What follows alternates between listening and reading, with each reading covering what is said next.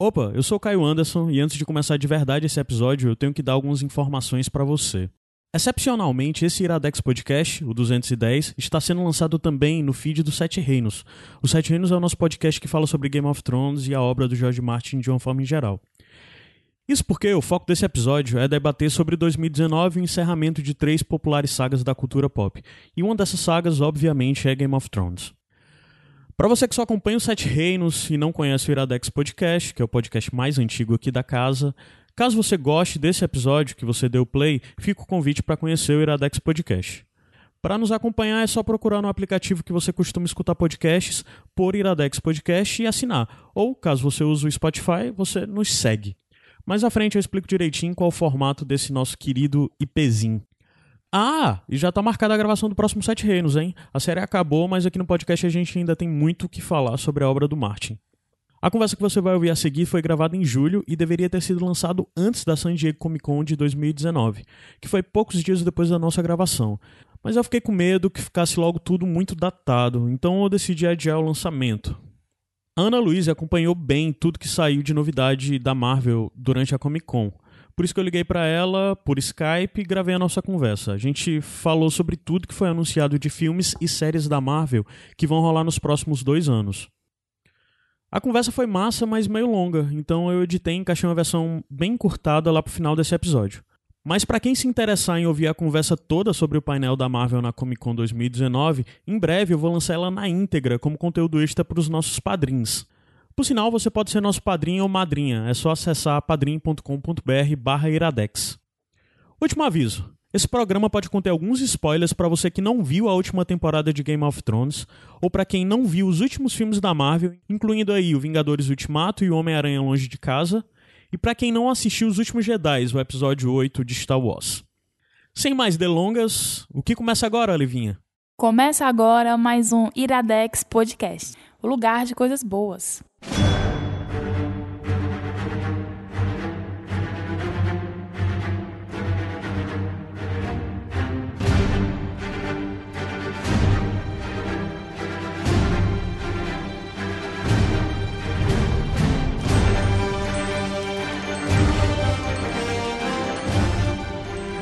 Está começando mais um Iradex Podcast. Faz bastante tempo que eu não grito isso, então nem sei se ainda sei gritar É assim apropriadamente. Nem lembro como é que é uma abertura de Iradex, hein? Ana Luiz, é por aí mesmo, é desse jeito. Oi, tudo bom? Tudo bem. Ana, basicamente o Iradex parou por um tempo, mas retornou agora. Uhum. Meio que ele parou por causa de algo que eu estava fazendo junto com você até. Eu acho Por causa que dos Sete Reinos. a gente pôde perceber o quanto é importante a gente criar toda essa rede Sim. de podcasts em que o Iradex não sai, mas, gente, olha aqui o Sete Reinos, olha aqui o Aos 30, olha aqui o HQ Sem Roteiro, Vários podcasts que não pararam, né? E inclusive já já vou apresentar para pessoas que são novas e não conhecem o que é o Iradex Podcast e o que é essa rede. Mas antes disso eu tenho que apresentar os convidados. Está aqui comigo hoje o Wilson Júnior, que já gravou algumas vezes, já gravou Pitacos e já gravou. Não lembro. Eu gravei Tá o, linkado aqui o que já gravou. gravei Mas o As desse Ah, o Asa. bom. E o Wilson é. Ah, tem um canal no YouTube que é o Escambau. Canal Escambau. Você- se você procurar, você vai encontrar uma banda de pagode lá que gravou uma música com esse nome, mas se você descer um pouquinho, você me acha. Você acha a gente lá no Escambau. Mas o Wilson é um amigo nosso que já produz coisa há muito tempo e é um cara das literatura e também já teve atividades aqui dentro do Iradex anos atrás, em um passado distante. Passado distante. E ele vai ajudar hoje nessa contribuição. E além disso, tem a outra pessoa. Ele. Tu não tem nenhum projeto, né, Davi? Não, tem Fixo. projeto de pesquisa. só. Mas necessariamente eu olho pro Davi e eu associo ele ao PJ. Porque ele faz É. muitas coisas com o PJ Brandão, que é uma pessoa de dentro da RIP, dentro do Deve Iradex. ser igualmente inteligente, então. Eu, só Eu acho que ele é mais. Acho que ele é Meu mais. Deus, mais inteligente que o PJ. Temos uma estrela aqui. Eu sou igualmente sem graça, faço piada boba o tempo todo. Não. Mas Davi Ferreira. Davi Ferreira, obrigado Olá. pela sua presença mais uma vez aqui no Iradex. Que tu já gravou várias coisas no HQ sem roteiro, né? Gravei, gravei muito HQ sem roteiro sobre Vingadores, sobre, sobre pesquisa acadêmica em quadrinhos e É. tal, cinema. E gravei Pitacos um Pitacos sobre Vingadores Isso, também. isso. Então tá girando muito em torno Percebi dessa uma coisa. temática aí. Acho É, que tá girando bem em torno disso, né? Não, não aguento É, mais. tá, tá tipo aquela coisa assim, ah, eu vou chamar mulher pra falar de representatividade. Ah, eu vou chamar negro pra falar de representatividade. É. Ah, eu não, vou chamar o Davi pra falar de Vingadores. Como- é, foi engraçado porque ele falou, né? E eu estou cansado aí. Desculpa, mas você vai ter que. É, não, tá aí. Tem mais quatro anos de doutorado aí pra falar de Vingadores, eu não aguento mais. Mas, gente, se você não conhece, esse é o Iradex Podcast. Nós estamos na nossa edição 210. Esse podcast começou lá atrás, em 2013. Muitas coisas passaram e, essencialmente, era um podcast de indicação. Em 2013, as pessoas não faziam algo que hoje em dia todo mundo faz, que é curadoria de conteúdo. E, basicamente, esse é o papel principal do Iradex Podcast. Que a gente indica pra você coisas que nós estamos consumindo e que nós achamos bem legal e que você tem que consumir. Sendo que a gente nunca fala de uma forma técnica e tal. Na verdade, a gente fala sobre como aquela obra nos toca e o que gira em torno da obra. É muito mais interessante falar sobre a obra do que dizer, ah, é do diretor. Não, a gente fala como isso gira, o que, que é legal dela, o que, que eu aprendi, tá? A gente sempre procura, nem sempre consegue, mas sempre procura levar pra esses paralelos de coisas que giram em torno daquela obra em questão. A questão é que nós temos experimentações de alguns formatos diferentes dentro do Iradex Podcast. E esse formato é um deles, onde todos os episódios terminados com dezena, com zero no final, a gente debate em torno de uma pergunta.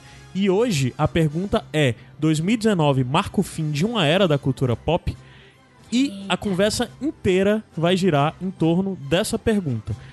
Para isso a gente vai evidente que sai um pouco e um pouco mais para lá, um pouco mais para cá, para no final das contas ter um fechamento procurar responder essa pergunta com as nossas opiniões, porque o Iradex sempre é um local totalmente ditado pelas pessoas que estão produzindo, sempre é pela nossa experiência pessoal com todas essas obras e como elas nos atingem, como nós lemos. Nunca é focado em ser algo técnico e sei lá. é, eu não posso nem dizer, eu ia dizer não ser de especialista, mas na verdade as pessoas quando falam sobre coisas especialista ou não é só um título meio questionável. Somos todos especialistas É o em que eu alguma digo. coisa. Ah, por exemplo, a Ana é especialista em coisa pra caralho, sabe? Não- então não posso. Eu direi isso, mas não vou aceitar. Então, mas é só pra dizer isso que no final das contas vão ser nossas opiniões e já fica o convite pra vocês que essa discussão que vai acontecer aqui se expanda. Então, além de acompanhar as pessoas individualmente que estão aqui, se você entrar no post você vai ver a, a linkagem para as redes sociais, bem como por, por exemplo pro Escambau. A Ana é, tá muito sempre lá no canal do Rapadura, então conheça as outras coisas que nós produzimos e se você quiser tu nem me expandir. apresentou, né? Só porque eu tô sempre aqui, tu só falou, É. ah, É, a Ana, Lu, a, a Ana Luísa. Sete A Reis. Ana Luísa do Sete Reinos e também do, do Cinema com Rapadura. Tá bom, não precisa falar mais não. Pronto, é isso. É isso. Só e isso eu sou o Caio queria. Anderson, né? Se você não O que, conhece. que tu faz, Caio, da vida? Iradex, essencialmente é isso. E me meto em podcast dos outros. Agora eu, eu estou. Eu tenho que me apresentar como produtor de Meu conteúdo Deus. de podcast. Então, produtor de uma tá forma chique? ampla. Porque, né? É isso. Então, só pra dizer, eu vou explicar bem rápido, mas a gente vai. Pra, como a gente vai procurar debater sobre se o ano de 2019 é um marco de fato e ele marca um fim de uma era dentro da cultura pop, não dá pra gente falar de tudo, né, de cultura pop, porque sei lá. O que é cultura pop, né? O primeiro. A gente não vai entrar nesse debate. Mas a gente vai focar no fechamento de três grandes sagas da cultura pop, né? E essas três grandes sagas são Game of Thrones, é, o MCU, que fechou a saga do infinito, e no final do ano que vai ter o episódio 9 de Star Wars, fechando o que já está sendo chamado como a saga Skywalker de nove filmes, né? Então é isso. Agora a gente vai subir a música, descer a música e já já a gente volta pro primeiro bro bloco para esse debate. E, ah, o que eu tinha dito antes é que se você quiser ampliar esse debate, eu comecei a falar isso e parei. Mas se você quiser ampliar esse debate, você pode nos mandar e-mail, como pode nos contatar através de todas as nossas redes sociais. Nós estamos Facebook, Twitter, ah, Instagram e também você pode deixar um comentário no site, que essa é uma forma linda, porque deixa tudo lá documentado para sempre se os servidores estiverem no ar para sempre, eles ficam lá. E é uma forma de o debate ficar mais centralizado. Mas é isso, gente. Vamos subir a música e a gente volta já já para começar o debate de fato.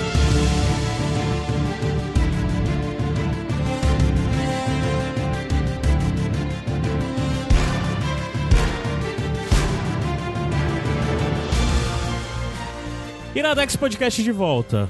Vamos, nesse primeiro bloco, apresentar as bases do que vai ser esse debate. Ah, um pouco mais pra frente, cada um dos blocos vai ser para debater cada uma dessas obras, dessas três que eu listei, né?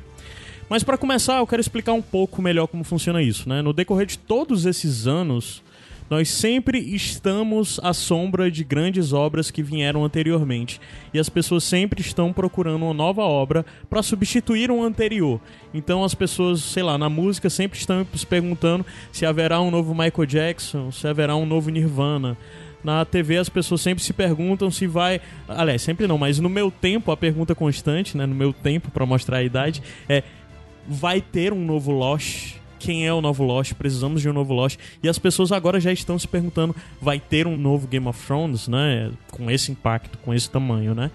E o debate vai girar em torno disso, da gente entender se o Game of Thrones foi um novo alguma coisa, ou se o precisa ter um novo alguma coisa, se as coisas vão ter um impacto desse tamanho, ou se as pessoas vão ter um impacto muito grande, mas completamente diferente dessas obras que nós conhecemos até agora, né? De toda forma, é óbvio que há um fechamento e que há um marco em 2019.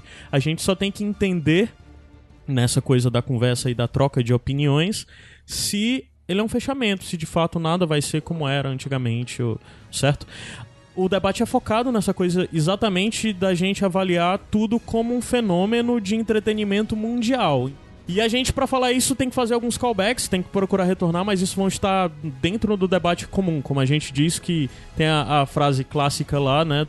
Se vi mais longe é porque estava no ombros de gigantes. E tudo isso, na verdade, torna óbvio uma construção de que todas essas obras são grandes e massivas da forma como foram por causa das obras anteriores a elas, como por exemplo a gente falar de Game of Thrones e Lost. Do mesmo jeito como a gente falar agora do fechamento da terceira saga de Star Wars, que basicamente existe por causa das sagas anteriores, já existia por um mercado que foi feito uh, naquela década de blockbuster por Spielberg e todas as pessoas que construíram isso. E filmes de super-heróis, e aqueles primeiros filmes de super-herói lá atrás do Tim Burton, do Batman, não abriram possibilidades para isso. Tudo isso são construções. A questão é que assim, parece que havia uma escalada lógica de acontecimentos para que o mundo não vinha passando por grandes mudanças. E agora, na verdade, a gente passa por um grande momento de ruptura, é, é a sensação que se tem, com novos players e novas formas das pessoas lidarem com o conteúdo, com o entretenimento, como esses players novos de streaming influenciam nisso. A saída do cinema como algo fundamental e essencial para que um filme seja grande e, sei lá, a gente vê hoje em dia filmes sendo grandes e saindo diretamente pro streaming. Isso transforma, de fato, a nossa relação com as coisas. E cultura pop, no final das contas, é formada por esses grandes ícones, né? É, é, até um pouco excludente falar de cultura pop, porque as pessoas ficam ditando o que faz ou não parte disso, né? Mas essas coisas todas, como o próprio Star Wars, que foi quem ditou lá atrás, é a pedra fundamental de tudo isso, parece que nada mais vai conseguir atingir esse tamanho de um Star Wars, ou nada mais vai conseguir atingir esse tamanho de um Game of Thrones, ou nada mais vai conseguir atingir um tamanho da saga do MCU, né? A primeira, essa primeira saga da Marvel, porque na verdade parece que o mercado agora já tá saturado de filmes de super-heróis. Aí tudo que vem agora parece que nada vai ser novidade, uh, por não ser novidade deixa de ser interessante. Aí, mas no começo disso, é, tava falando sobre como hoje em dia todos esses conteúdos, há um grau maior de efemeridade, de como tudo isso parece ser um mais passageiro. Uh, não é como a gente passou anos atrás com Senhor dos Anéis, que literalmente a gente passava um ano inteiro esperando Senhor dos Anéis.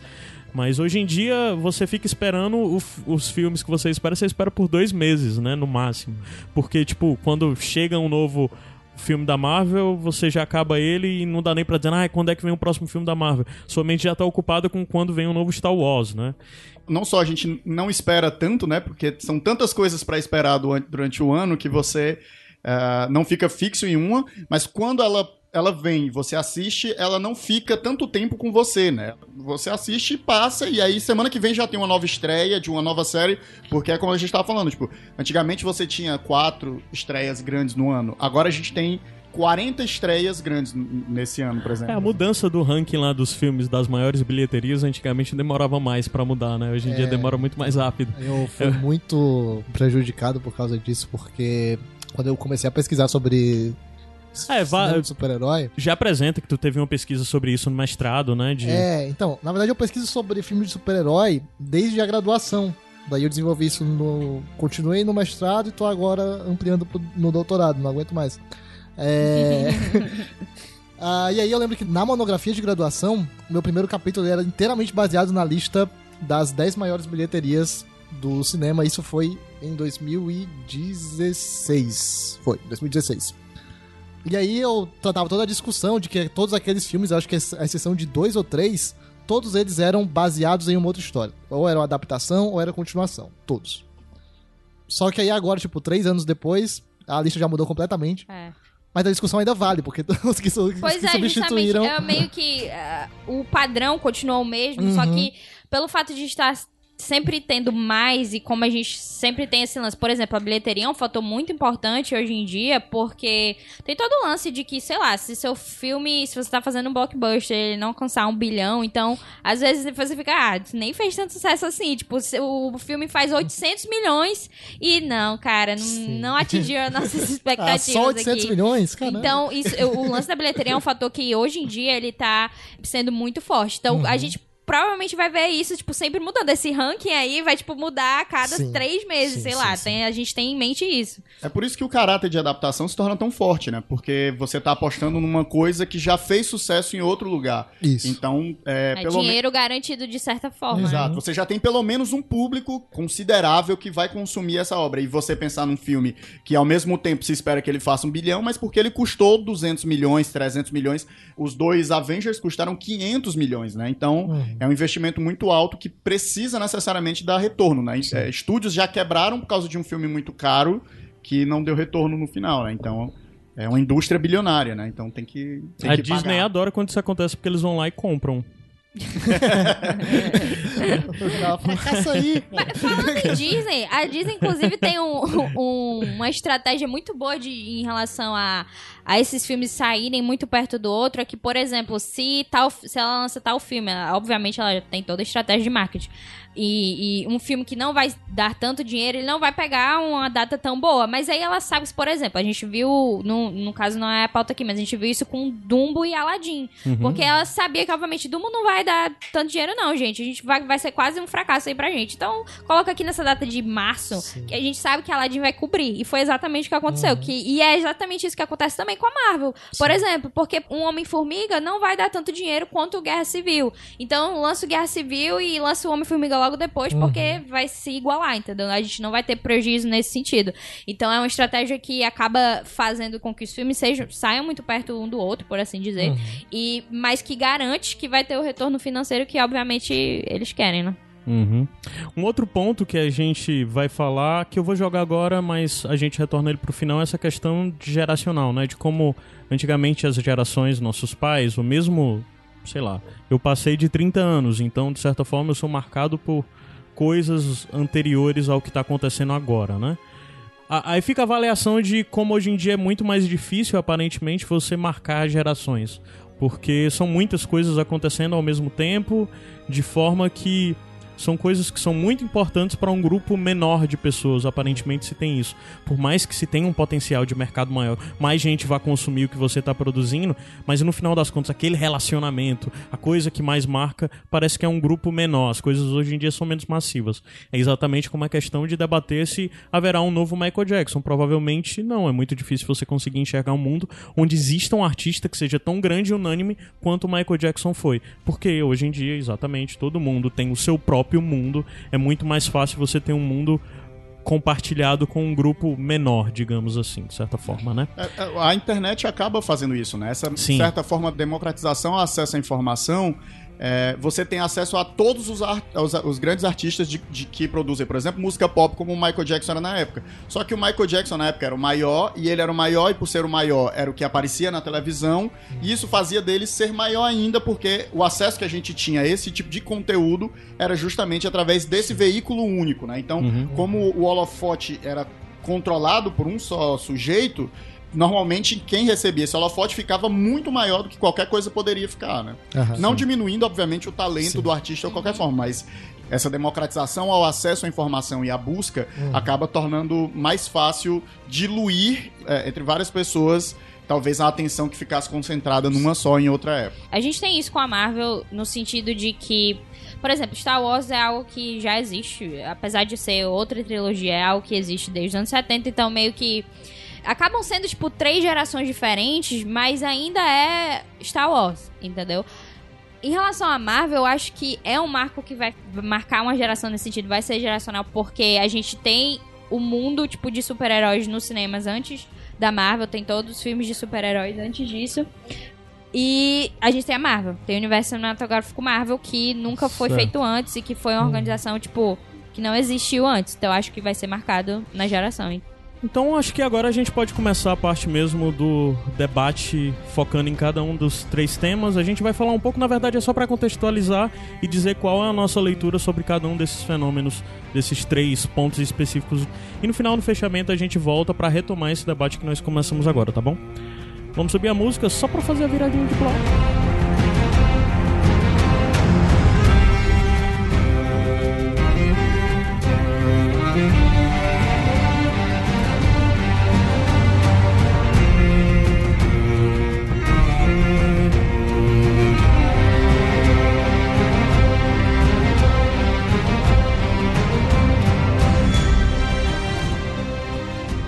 Escutar essa música ao mesmo tempo me dá.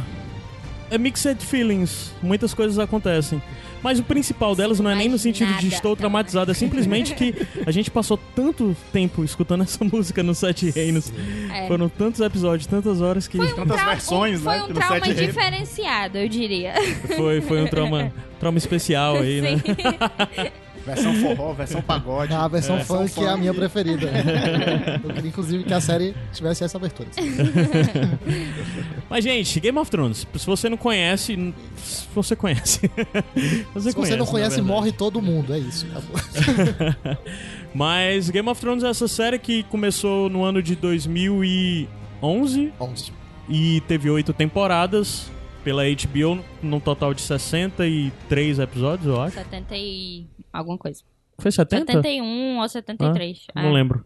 Foram episódios pra caramba. Foi uma pergunta do nosso quiz. É eu sei verdade. que foi acima de 70.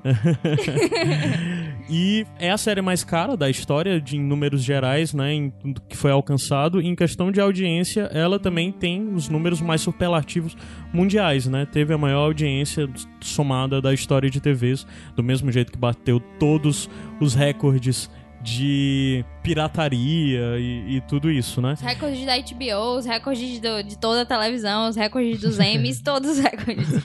É, e definiu de certa forma um modelo que a gente tá vendo um bocado de gente correr atrás. Todos os serviços de streaming querem ter agora sua nova Game of Thrones. A- até a Apple tá nessa corrida, né?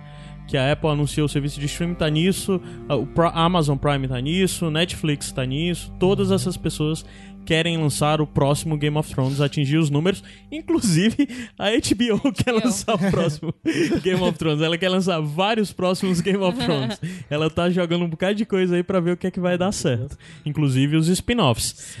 Ah, que esse é o ponto, inclusive. Todas essas obras estão se encerrando, mas nenhuma delas termina de fato. Então, o pensamento gira em torno de que provavelmente nenhuma delas vai conseguir atingir na sua continuação um grau tão massivo disso. A gente, eu não falo nem de números superlativos, eu não falo de, sei lá, dinheiro gasto ou dinheiro arrecadado.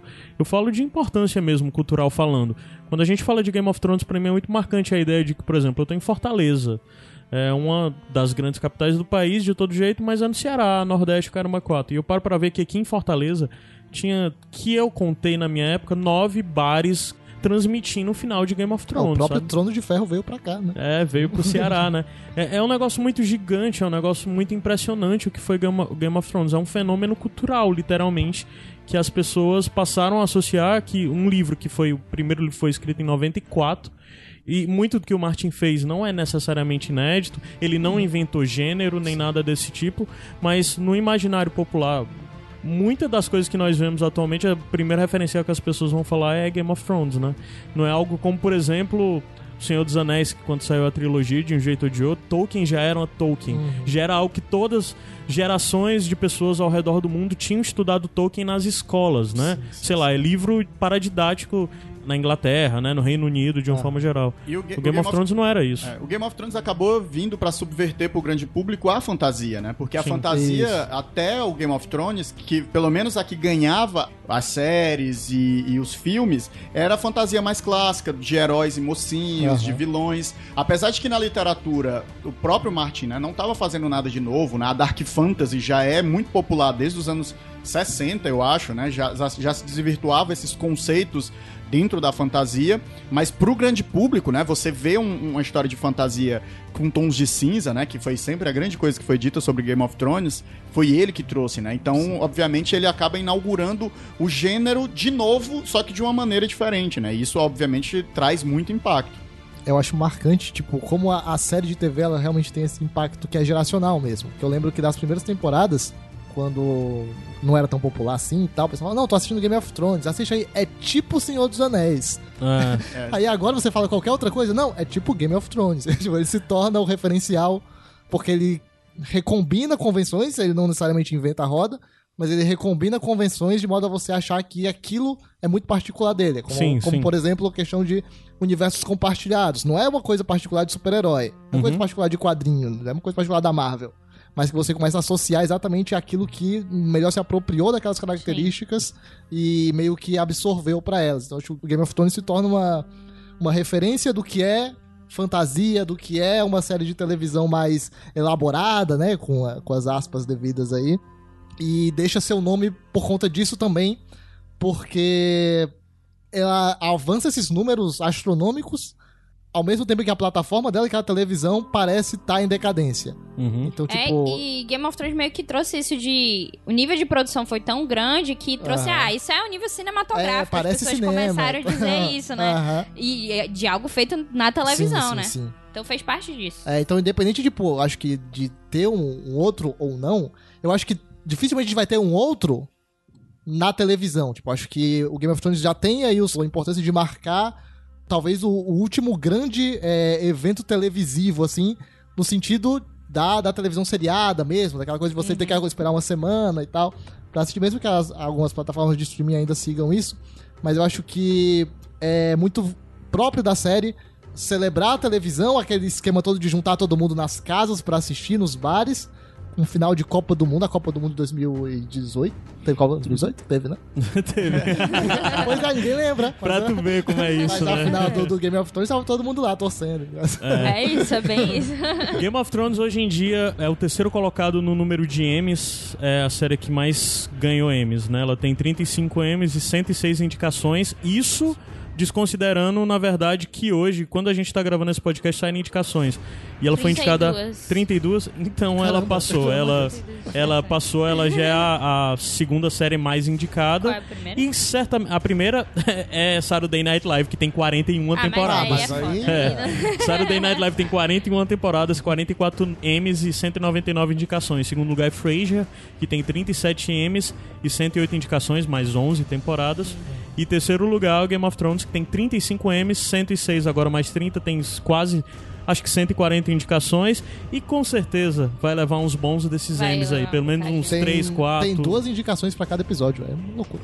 É, É, tem, tem categoria que tá tipo só Game of Thrones, É, basicamente. que todo. a- É a coadjuvante, né? de Todo- drama. Todas as atrizes são de Game of Thrones. né? praticamente. Ator, a- atriz convidada, ator convidado, coadjuvante principal. É. Sem falar os técnicos, né? Os técnicos Sim, que, sim, tipo, sim. claramente vão, maioria, pra Game É, of em Thrones. questão de técnico, Game of Thrones basicamente definiu um patamar a ser ultrapassado.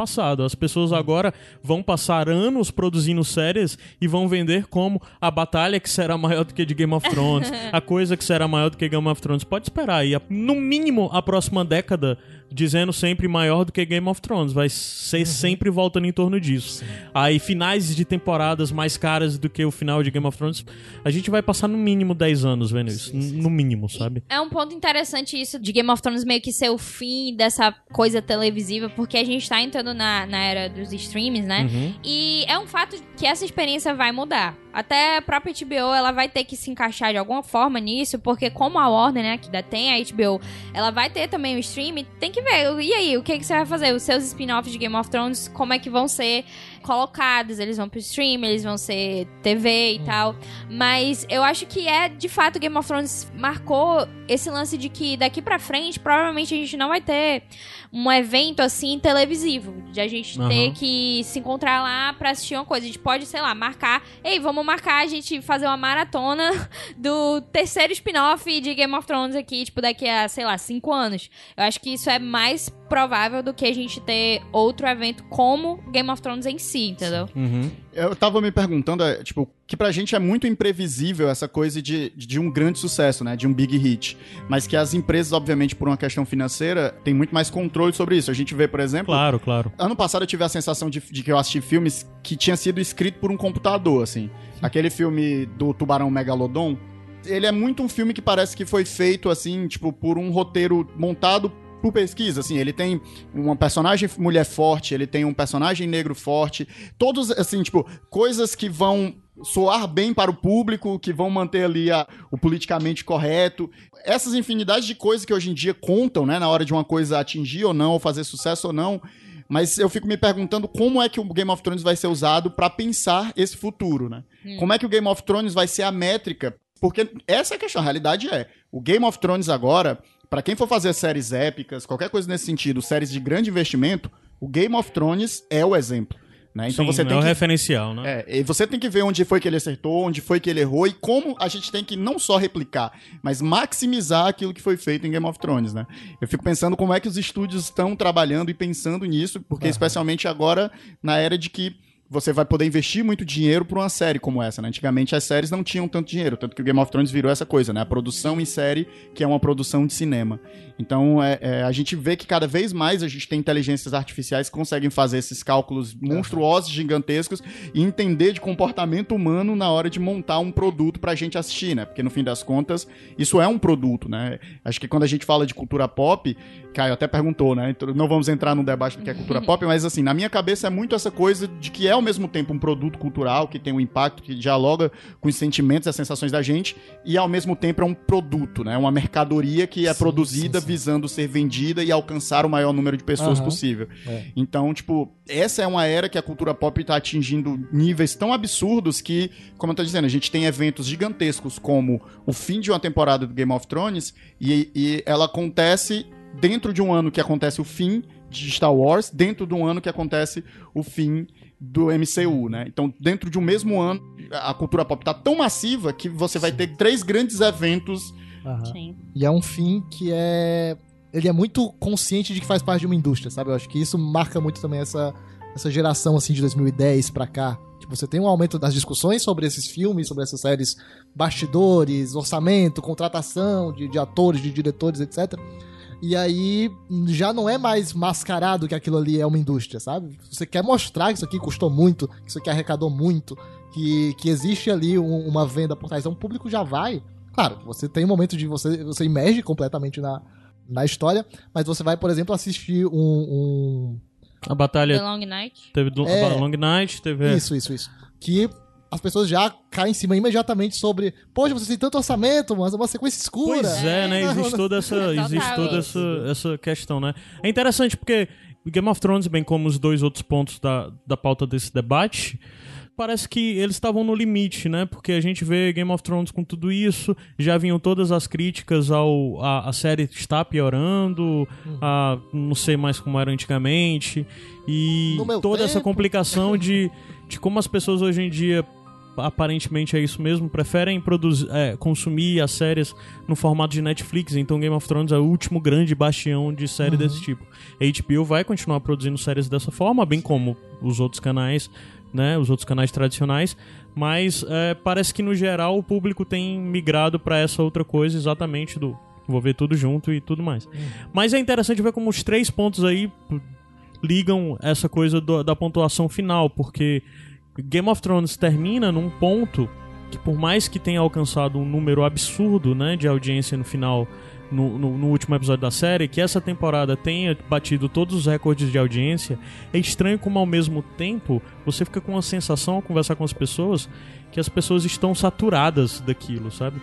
De algo grande desse je- jeito, ou de uma série que dure tantos anos, sabe? Que Parece que as pessoas hoje em dia querem coisas mais objetivas, mais rápidas. Não sei se isso é uma sensação que eu tenho, sabe? Porque a gente já para pra pensar que o nosso padrão antigamente eram, eram séries de TV aberta, né? Das TV americanas abertas, que eram de 20 episódios. Aí depois disso começaram a vir as, TV as séries de TV fechada de 10 episódios. E hoje em dia é impressionante como isso ditou uma regra, né? As pessoas não querem mais ver uma série de 20 episódios. Tipo, é horrível, é... ficam muito impacientes, sabe?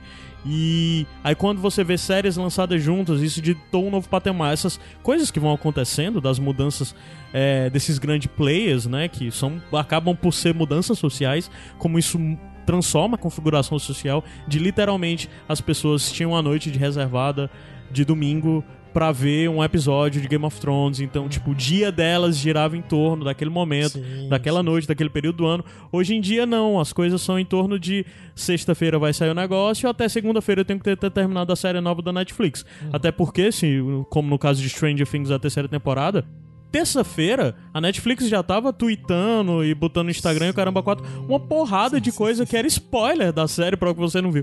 Quatro dias, cinco dias depois, já fica tratado num- numa, uma consciência global de que você tem que ter visto, né? E Game of Thrones era um pouco disso, de, sei lá, dois dias depois, se você não viu o episódio ainda, você já tomou spoiler de tudo. É, Dois dias comentado- é muito, eu comentado ao acho. vivo. Chegou um patamar É. que a série era comentada ao vivo. Senão, se você não vai ver, silencie, saia na internet. Aham. Porque virou esse evento ao vivo, né? É. E eu acho que Game of Thrones, ele, na verdade, meio que entrou nisso do mercado de.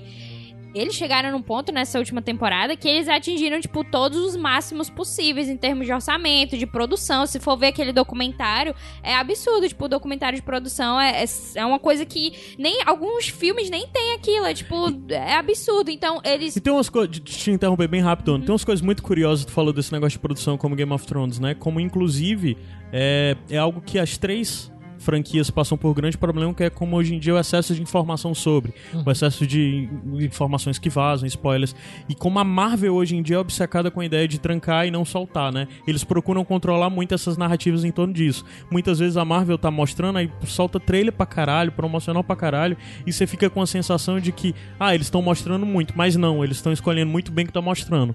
Eles estão procurando fazer com que o que esteja vazando seja eles que estão ditando, né? Que Aí é mantenha, interessante. né? As pessoas sempre tendo contato Exato, com aquilo. Você exato. não esquece, não É. esquece nunca. E Game of Thrones é interessante a gente falar isso porque ela era, uma- ela era filmada em uma cidade específica, né?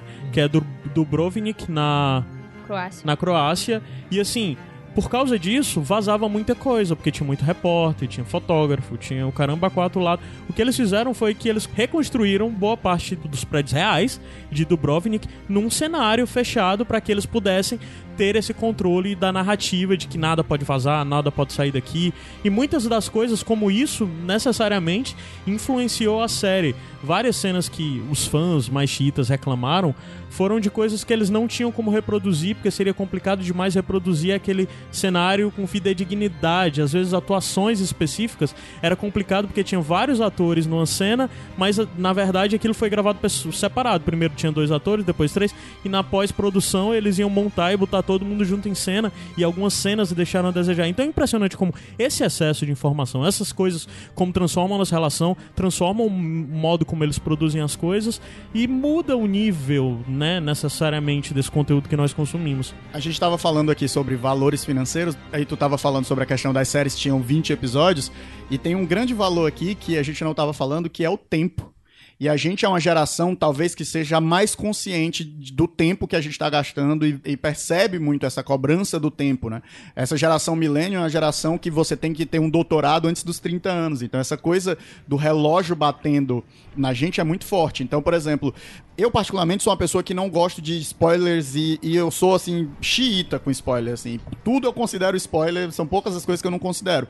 Mas o, o público geral, não. O público geral, ele quer ir pro filme já sabendo o que é que ele vai ter. Por quê? Porque você não pode mais estar gastando seu tempo com uma coisa que não vai valer a pena. Então, os trailers, eles estão numa loucura de cada vez mostrar mais para poder tentar convencer você de que aquilo ali vai ser uma experiência agradável É. para que você possa investir aquelas duas horas em assistir aquilo ali, né? Então, por exemplo, a mesma coisa para as séries, né? As séries Você não vai se engajar numa narrativa que vai demorar 20 episódios pra ser contada se você tem uma outra série ali que em oito episódios você resolve essa mesma narrativa, ou uma, uma narrativa similar, né? Que você vai ter a mesma recompensa emocional, digamos assim, né? Assistindo essa coisa menor. Então, essa coisa do tempo martelando na gente, Não, né? é- Na nossa geração, é um. A é um- Netflix tá bizarra nisso, né? Porque eles começaram a lançar essas séries de comédias que são 10 episódios de, de 15, 20 minutos. Aliás, de, de 20 minutos, que era a estrutura. Você via em duas horas. Porque existe até uma estrutura básica, né? Essas séries de comédia, geralmente, elas têm três plots acontecendo. A estrutura clássica, né? De sitcom e tal. E agora a Netflix começou a lançar séries de 10 episódios, que são de 10 minutos os episódios. E elas acontecem um único plot por episódio, como é o... Teve duas séries que saiu agora nesse formato. Aquela do cara que tem paralisia cerebral e é homossexual. E uma outra que é da mulher, que tem uma loja de vender umas coisas de... de ela, aliás, ela é uma dominatrix e faz umas coisas de experiência dessa. São duas séries que você vê inteira em uma hora e meia, sabe? é um filme. É, é estranho isso. Mas não, não, desculpa, antes eu tinha te interrompido. o- Retomo que tu parou naquela hora. Esqueci completamente, vou entrar em outro. Não, é.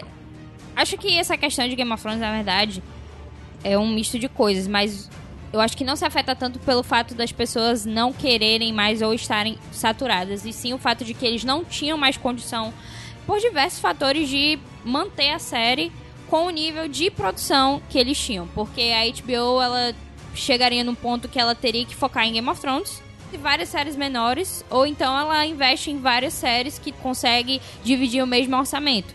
Então, assim, tem um lance dos D&D, os showrunners, eles não quererem tanto também, tem toda essa confusão, mas o fato é que Game of Thrones chegou no momento que ela tinha que acabar pra acabar pelo menos como esse marco que a gente tá falando aqui, né? Desse evento que ainda consegue manter os mesmos padrões de produção, que ainda consegue ter todos os atores, que não vai ter nenhum ator dizendo, não, me mata aí porque eu tenho um projeto de filme ali pra fazer.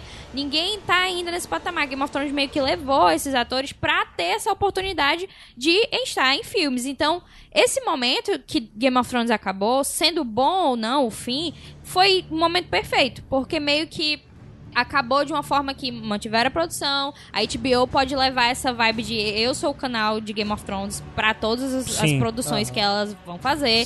É, e pode investir em outras produções, né? Como o próprio Westworld, a gente tem Big Little Lies, Euphoria agora, esse novo. Então tem várias séries que a E o que tá por pode- vir como Watchmen, e além dos spin-offs de Game of Thrones, e também a série lá do.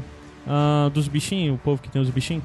Muito legal. Como é o nome? His Dark Material. É, His Dark Materials. Do Fronteiras do Universo, né? Mas Fronteiras do é, é. Pois é, e aí Game of Thrones meio que acabou em um momento perfeito nesse sentido de, de ser um marco e de manter o nível. Porque se a gente pega, por exemplo, Roma, né, da HBO também, foi tipo um investimento que. Muito dinheiro que não tinha como crescer e que eles tiveram que matar, porque, gente, a gente não vai conseguir esse- gastar esse dinheiro aqui. E é uma série monstruosa de qualidade, assim. Pois né? é. Muito boa. Eventualmente a HBO ia chegar num momento de decidir É, parar vale Game of destacar Thrones. que ainda tem um- alguns outros fatores que pesam nisso. Por exemplo, o Game of Thrones, ele, ele talvez seja o produto de cultura pop recente que mais sofreu com o monstro da expectativa. Sim, Talvez. sim, sim, totalmente. Eu sou muito crítico dessa última temporada. Achei que ela não teve a mesma qualidade em termos de, de roteiro das anteriores. Não é o mérito dessa discussão. Uhum. Mas eu fico me perguntando se alcançaria a minha expectativa. Eu acho que ele, a Game of Thrones construiu através da qualidade, através das temporadas, um nível de, de expectativa tão grande nas pessoas que ela mesma talvez independente da qualidade não conseguisse alcançar, entendeu? Uhum. Porque por mais que ela fosse boa, talvez nós Não é, seria o suficiente. não seria o suficiente Uhum. nunca, assim. Eu acho isso um ponto tão. Muita gente tem usado isso, por exemplo, no meu caso, né? Eu fiquei um pouco decepcionada com o Homem-Aranha Longe de Casa, mas aí teve Eu gente também. falando que, tipo, disse, ah, tua expectativa tava muito alta. Eu acho que isso é um ponto que não é válido, tipo... É, até porque nesse, tu não tá- Nesse sentido, né? de Sim, você, sim. se você quer algo, não que o teu ponto não tenha sido válido. Eu quis dizer, tipo, se você investiu em algo, você gosta daquilo e você acha que aquilo é bom e vai continuar sendo bom, é impossível você não ter uma expectativa alta. Sim, sim, sim. Então, Não, eu digo, a isso, gente... eu, eu digo isso muito mais como um ponto pra ser um marco pra série ser finalizada. Sim, eu acho sim, que eles sim. enxergando que assim, olha, a gente vai continuar isso e a tendência é as pessoas desgostarem É, cada exatamente, vez mais. porque a gente. Pois é, É, porque, isso, como porque- eles estão colocando mais em cima, né? A gente não vai ter como. Ah. Eu acho que eles viram isso também em relação à própria próprio time criativo. Porque tem todo o lance do Martin, etc, etc. Mas eu acho que se a gente vê, ah, o- por exemplo, o cenário aqui que os showrunners dizem, olha, a gente não tem mais ideia, não.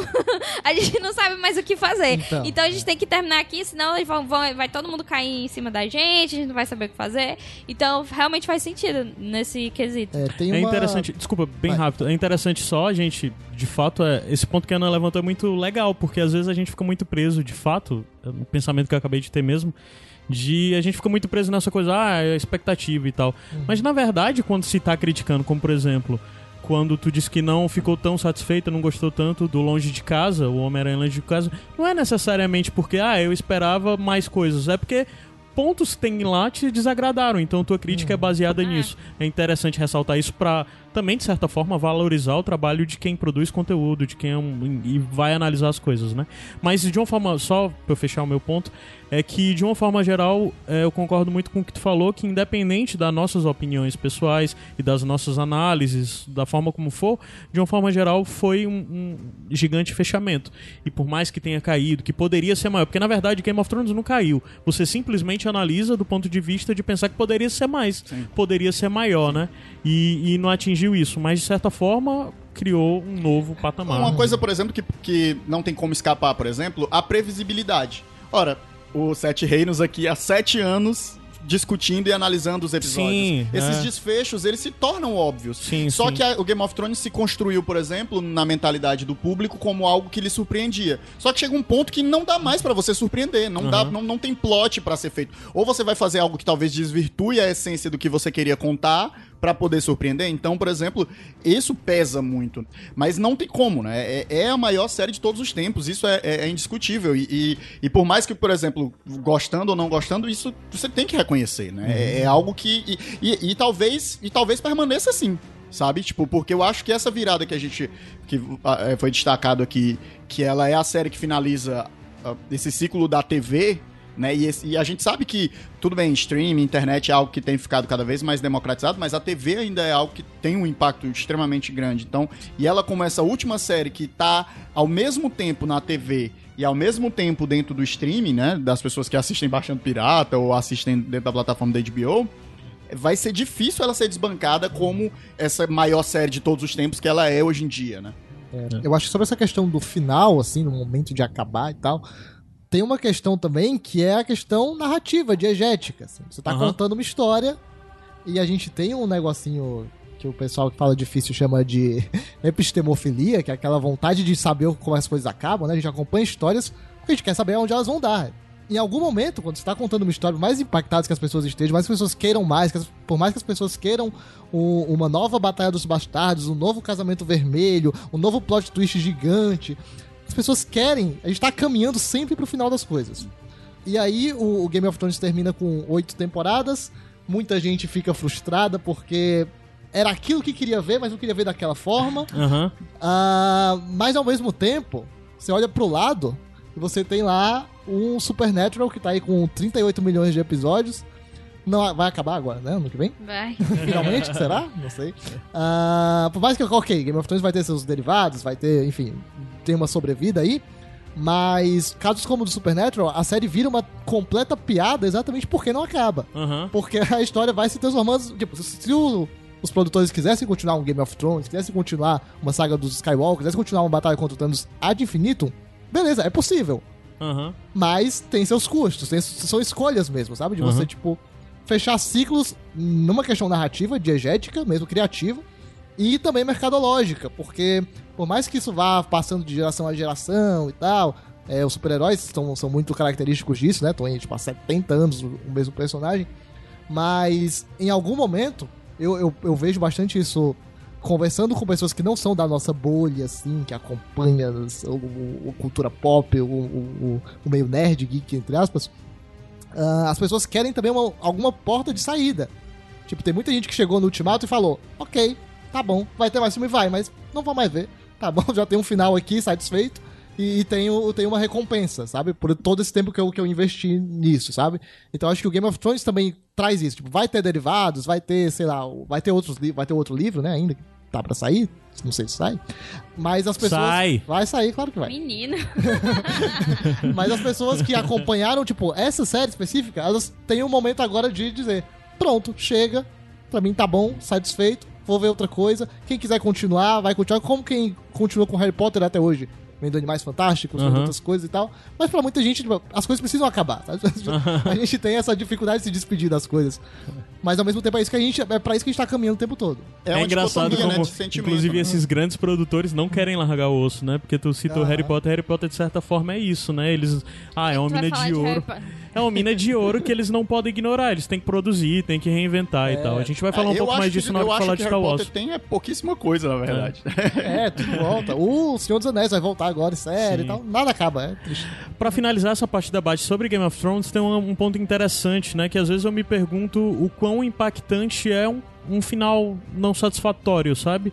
Porque conversas que eu tive, coisas que eu li, muita gente falou se como seria diferente se não houvesse, de certa forma, pra muita gente, um gosto amargo no final de Game of Thrones.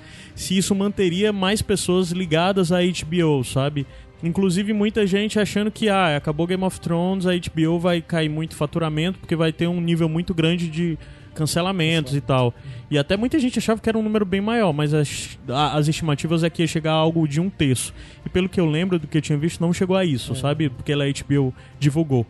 Se manteve uma boa parte, sabe? Porque eu acho que é um pouco, tem muito disso, né? Você assina um serviço, acaba o negócio, aí, sei lá, é que nem sua Smart Fit.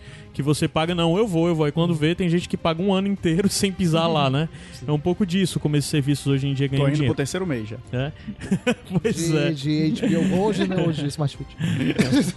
Mas no geral, vocês acreditam, pegando pelo Game of Thrones, que um, finais não satisfatórios impactam a relação de um público não só com aquela franquia específica, mas com a produtora, com a empresa responsável, como por exemplo, um final negativo não satisfatório, por exemplo, de um filme da Marvel de ciclo, né? Seria um impacto negativo de uma forma geral pro projeto da Marvel Cinematic Universe, da Marvel Studios? Eu acho que sim e não. Por quê?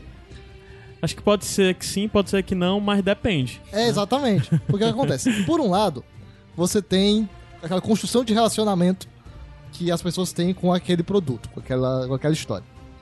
Então, é, é, é bem. Só outro. É, é- é exatamente outro ponto pragmático, sabe?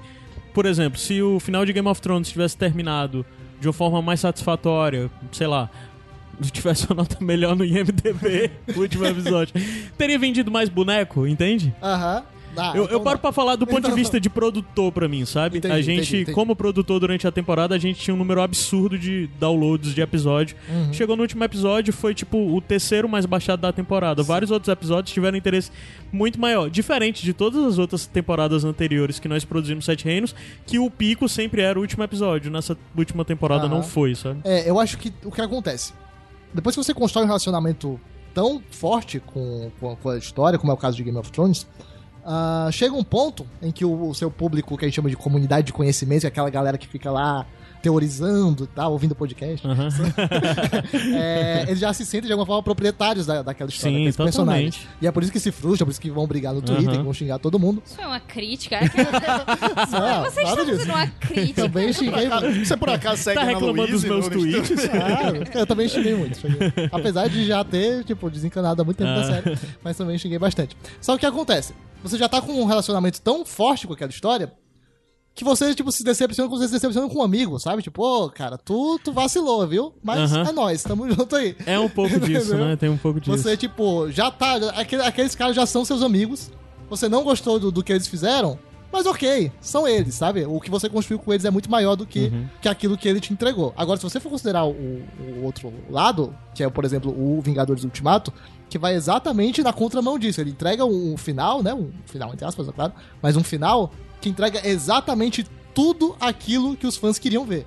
Mas fizeram uma um lista assim do que a galera É. pediu ver e foi, foi, ó, check, tem isso, tem isso, tem isso. pelo amor de Deus, pelo amor de E, Deus. e- e não muda o fato de que agora, alguns meses depois, a gente esqueceu Exatamente. e seguiu É, nossa sim, vida sim, pra próxima coisa. O final ruim de Game of Thrones teve o impacto dele, o final bom de, de Ultimato teve o impacto. Isso. Ambos, dentro desse cenário nosso de cultura pop, já foram esquecidos, porque teve a temporada de Stranger Things, agora vai entrar La Casa de Papel, Cavaleiros do Zodíaco, e semana que vem tem Aham. Rei Leão. E na semana seguinte, então a gente é tão bombardeado É por conteúdo o tempo inteiro, que mesmo as experiências negativas ou positivas, elas se diluem. Uhum. Eu, eu, assim, eu acho que eu acho que não impacta porque o grande público não tá engajado nesse tipo de debate com a gente. Eu acho que o grande público, que no fim das contas é a galera que paga a conta, né? é- é- Aham. eles não estão engajados nesses debates, né?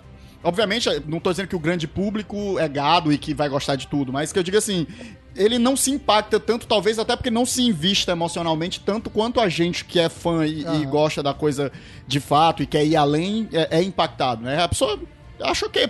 Tanto que ah, eu, pelo menos, o que eu vi na internet pro mal, pro bem, as pessoas disseram, não foi essa escorra toda, mas ainda assim foi massa lá, o dragão queimando tudo. blá, É, blá, porque às vezes a gente fica muito preso na nossa panelinha de pessoas que estão gritando Isso, no nosso isso. ouvido, dizendo, ah, meu Deus, nunca mais vou ver, não quero saber, morreu pra mim, acabou e tal. Pensei que tu nem falasse mais com o Gabs. Eu me senti assim no final de Game of Thrones, porque eu já não assistia mais a série com tanto afinco desde a quinta temporada. Aham. Teve, eu, na verdade, essa última eu acompanhei ela inteiramente pelo Twitter, que é sensacional. Você assistir, porque dá, né? Tipo, a galera não Claro compra que dá, spoiler, você claro vai lá. que dá. Beleza, eu só assisti de verdade mesmo os dois últimos episódios. Aham. Pelo o e, ponto... tipo, fiquei de boa, sabe? Então, ok, não era, não, não é legal, tipo, não é, oh meu Deus, melhor episódio de todos os tempos. Acho que é porque já tinha uma história construída, né? Tipo, uma série aleatória que tu... Isso, exatamente. É exatamente Ah, isso que, eu- que, que, eu, que eu acho, sabe? Não é exatamente o que vai acontecer com aqueles personagens no final. Mas é o relacionamento que você já tem com eles. Tipo, independente do que aconteceu lá com o Jon Snow e com a Daenerys no final, o Jon Snow e a Daenerys já vão estar lá, tipo, no, no- nas camisas da galera, É, já vão estar chegaram lá, lá. tipo... É. O É, eu- ponto... eu, eu- eu- eu tenho uma relação de amor e ódio similar com Game of Thrones desde a quinta temporada, mais ou menos. Então talvez eu, o impacto em mim não tenha sido tão grande justamente por conta dessa diluição no decorrer do tempo e talvez por uma consciência de transferir para os livros essa relação emocional que eu construí com a série. Eu trouxe, não, eu acho que eu vou ter essa recompensa nos livros. Talvez É. nem tenha, né? Pois é, Game of Thrones é uma situação, acho que um, um pouco diferente. Já é diferente que por ser série, ser um pouco diferente do, do que a gente vai falar dos outros, mas tem essa questão que o público que vê só a série, ele, ele tem isso de estar, em sua grande maioria, obviamente, é, satisfeito com o que está vendo, porque é, sem dúvida alguma, a maior série, assim, em termos de, meu Deus, isso é um espetáculo. Então, por mais que algumas pessoas que eu conheço que só viram a série também ficaram decepcionadas, mas ainda assim tiveram aquela experiência. Assim como também foi a, a comparação que aconteceu em relação a Lost, né? Porque foi outro marco em termos de série que muita gente gosta, muita gente não gosta do fim, etc. Mas continua sendo aquele marco nas séries, assim como Game of Thrones também é. Só que eu acho que, em termos de tendo terminado mal ou bem, nesse sentido. Acho que teria muito pouca diferença em termos de recepção. Porque as pessoas vão continuar falando de Game of Thrones, de forma ou outra vão continuar falando de Game of Thrones, assim como elas vão continuar falando das outras coisas que a gente vai comentar. Porque eu acho que tanto ainda não saíram os livros, tanto ainda vai ter spin-off, tanto é uma coisa que não vai de fato morrer, né? Que tá dentro dessa situação, que, sei lá, se tivesse sido espetacular o fim, a gente poderia pegar e dizer que é como tá acontecendo com Vingadores. Sim, mas e agora? Ia ter a mesma situação de sim, tu terminou isso aqui, mas hum, acho que teus spin-offs não, vai ser muito, não vão ser Ah, muito bons. sim. Então, da mesma forma, acho que teus próximos filmes da Marvel não vão ser tão bons quanto Vingadores. Então, acho que é um. um- ia ser uma diferença bem mínima, assim, na minha opinião, né? E o problema é que agora tá muito perto, né, a comparação. Antigamente, por, por exemplo, a entre a primeira trilogia de Star Wars e a segunda trilogia de Star Wars foram 30 anos, né? E agora a gente tá.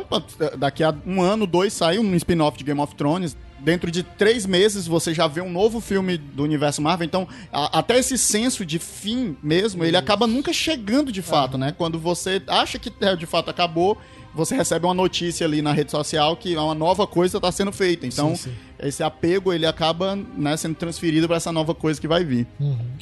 É, gente, eu acho que com isso a gente fecha o bloco de Game of Thrones e já já. Tá bom, escutem Sete Reis. Aguento mais. e já já a gente volta pra falar no segundo bloco que vai ser pra falar sobre o MCU.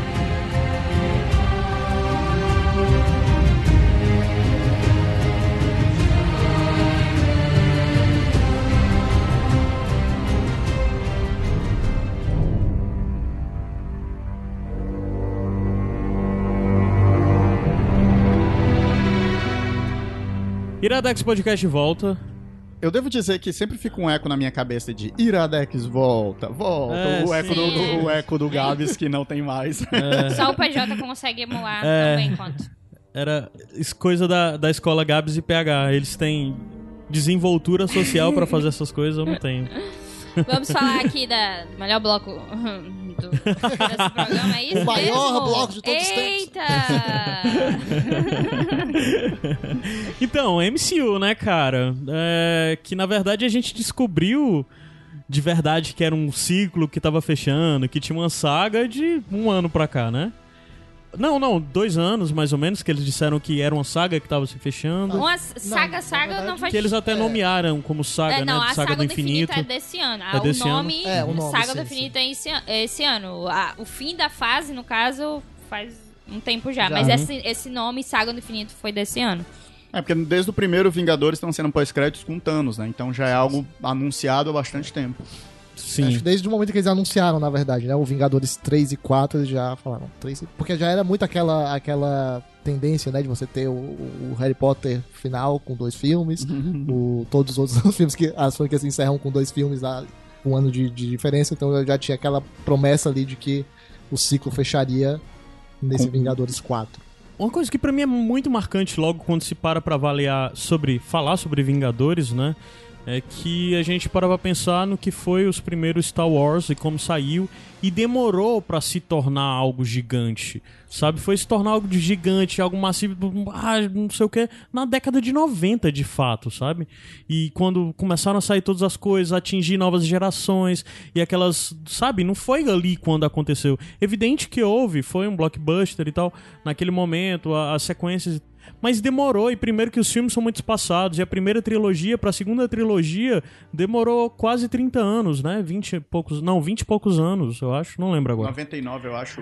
99, a primeira é 74, né? 78. 77? É, então, pois é, um período muito longo de tempo, né? E passou muito tempo aquela coisa maturando na cabeça. Inclusive, foi um gigante vítima da expectativa, né? Star Wars. É engraçado Ah. que são 20 anos que parecem maiores porque teve esse ato, né? Sim, olhar, sim. por exemplo, Vingadores, é 20 anos depois do, do primeiro do primeiro X-Men, sei lá. É, é E muito você não sente, porque tô É, vendo super-herói o tempo todo. E é muito ininterrupto, é muito chocante você ver o quão gigante foi isso de todos esses filmes. Porque eles fizeram, vinha filme depois de filme, quando muito dessa coisa, dessa efemeridade, dessa loucura de não dava nem tempo da gente criticar e se decepcionar com a saga, porque quando vinha algo muito fraco, logo em seguida vinha algo depois muito bom, e no geral você olha pra aquele grande mural de um número gigante de filmes, ao todo foram o quê? 23? 22. 22. É, até o, Agora já tem 23. né? o último. É. Aí você fica, tipo, impressionado, de queixo caído, sabe? E, e é muito impressionante você ver, sabe? Como, de certa forma, talvez, muito dessa coisa da transformação, da forma como a gente consome cinema, veio muito por causa agora do universo Marvel. E, ao mesmo tempo, você observa de longe e pensa que parece que é um monstro que vai destruir a si próprio um pouco mais na frente. Mas só que você pensa, pô, se até agora os caras conseguiram fazer tudo isso, será que eles já não estão pensando em antecipando todas as intempéries que estão por vir, já estão procurando planejar e sei Sabe lá. como eu me sinto em relação ao Kevin Feige? É a mesma coisa que eu sinto, tipo, se o Martin morrer, tá ligado? Uhum. Porque se ele morrer e ele não fizer os dois livros, não vai ter fim de, Sim, da entendo. saga. Da mesma forma, tipo, eu penso, se o Kevin Feige, sei lá, morre ou não é mais a pessoa ali, não existe mais universo cinematográfico Marvel. É o sentimento que eu tenho em relação a, ao que ele criou, sabe? Uhum. Porque o Feige, ele trabalhou na- nos filmes do Homem-Aranha. É, bom, explica o que é o Kevin, o Kevin Feige pra... Kevin Feige, ele é o presidente do Marvel Studios, né? E ele é produtor de basicamente todo o filme é, do universo. E ele é alguém que já é um produtor de Hollywood, né? Que trabalhou no- nos filmes de heróis é, faz um tempo. Inclusive os X-Men, o- Sim, sim. o, O, Blade, né? Se eu não me engano, ele tá desde o... Não Não lembro se mas- Blade, mas Quarteto Fantástico, ele, ele está envolvido nesse- nessas produções e algo que ele fala que, por exemplo, está envolvido nessas produções e meio que entender como funcionou cada coisa, tipo, ver, ah, isso aqui deu ruim nesse quesito, isso aqui deu ruim nisso, deu muito bom nisso. Então ele observou tudo isso e quando ele. Porque ele não chegou já na Marvel ah, sendo super poderoso, obviamente. Ele escalou e chegou nesse momento em que ele era a pessoa que tinha não só conhecimento de quadrinhos, que acaba sendo uma coisa importante, mas não é o foco necessariamente, é mais sim de mercado do que o público ia querer daqueles personagens. Porque, por exemplo, eu não conheço quadrinhos.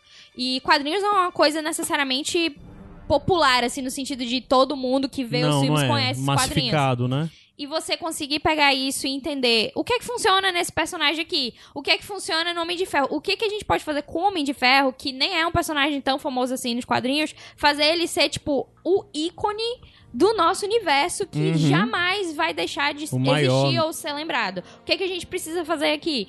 Então, esse entendimento do que que vai dar certo, na época que vai dar certo, com quem vai dar certo, é algo que eu acho que é mérito do Kevin Feige nesse sentido, de ele entender essa situação.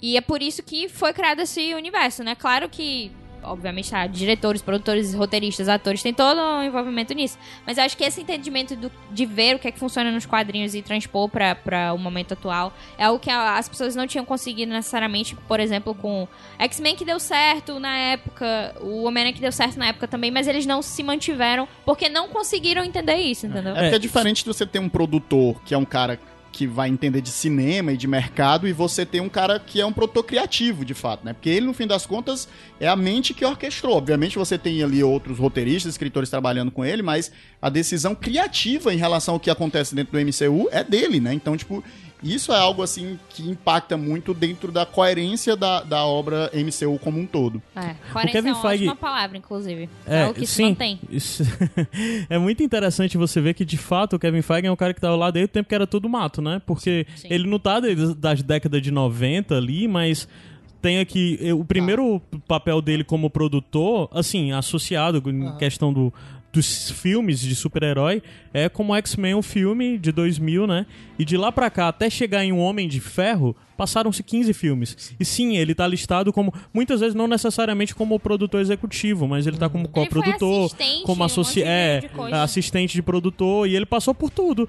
Pelo melhor e pelo pior. Ele passou por Electra e Blade Trinity até passar por, por X-Men 2, que é um clássico dessa leva da- dos anos 2000 de filme de super-heróis, né?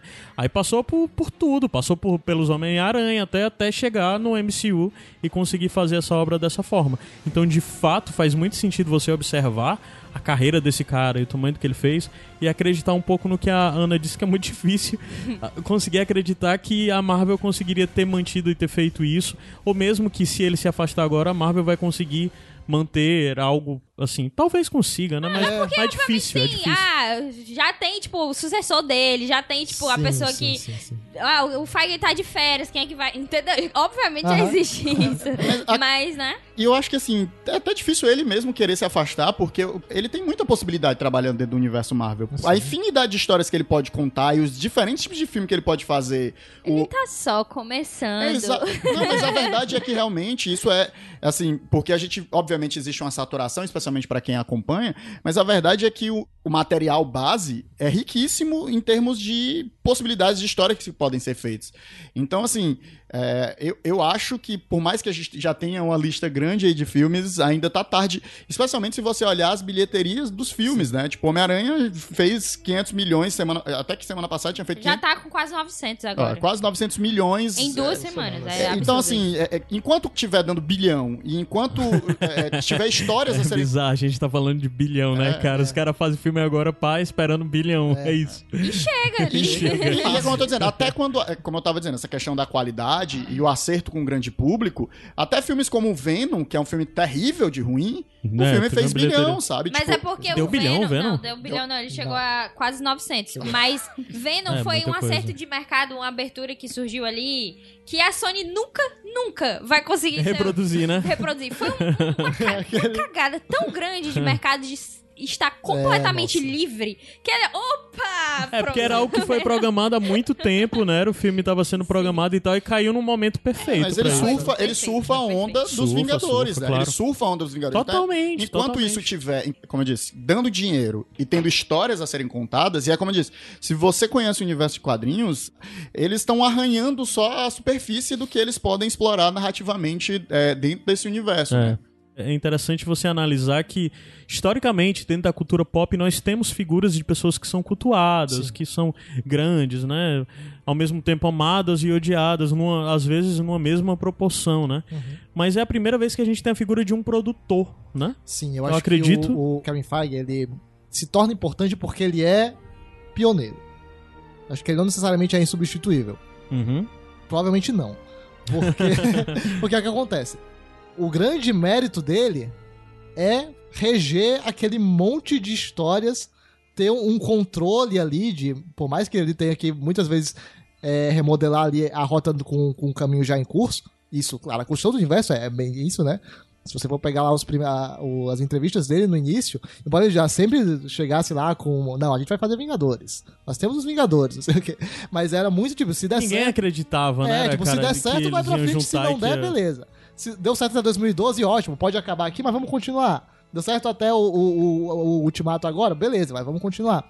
Então ele é um cara que é importante porque ele traz essa figura do produtor que não é produtor de um filme, que é produtor de um universo cinematográfico.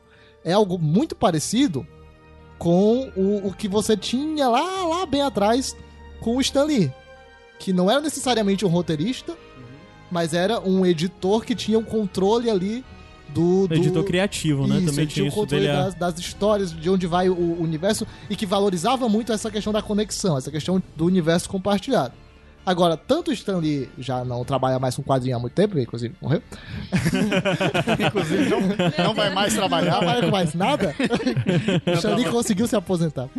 É, como o Kevin Feige também, eventualmente, algum dia, talvez se aposente antes desse, desse universo cinematográfico chegar ao fim, mas ele criou a estrutura, ele criou ali a Aham. possibilidade de isso ser feito. É.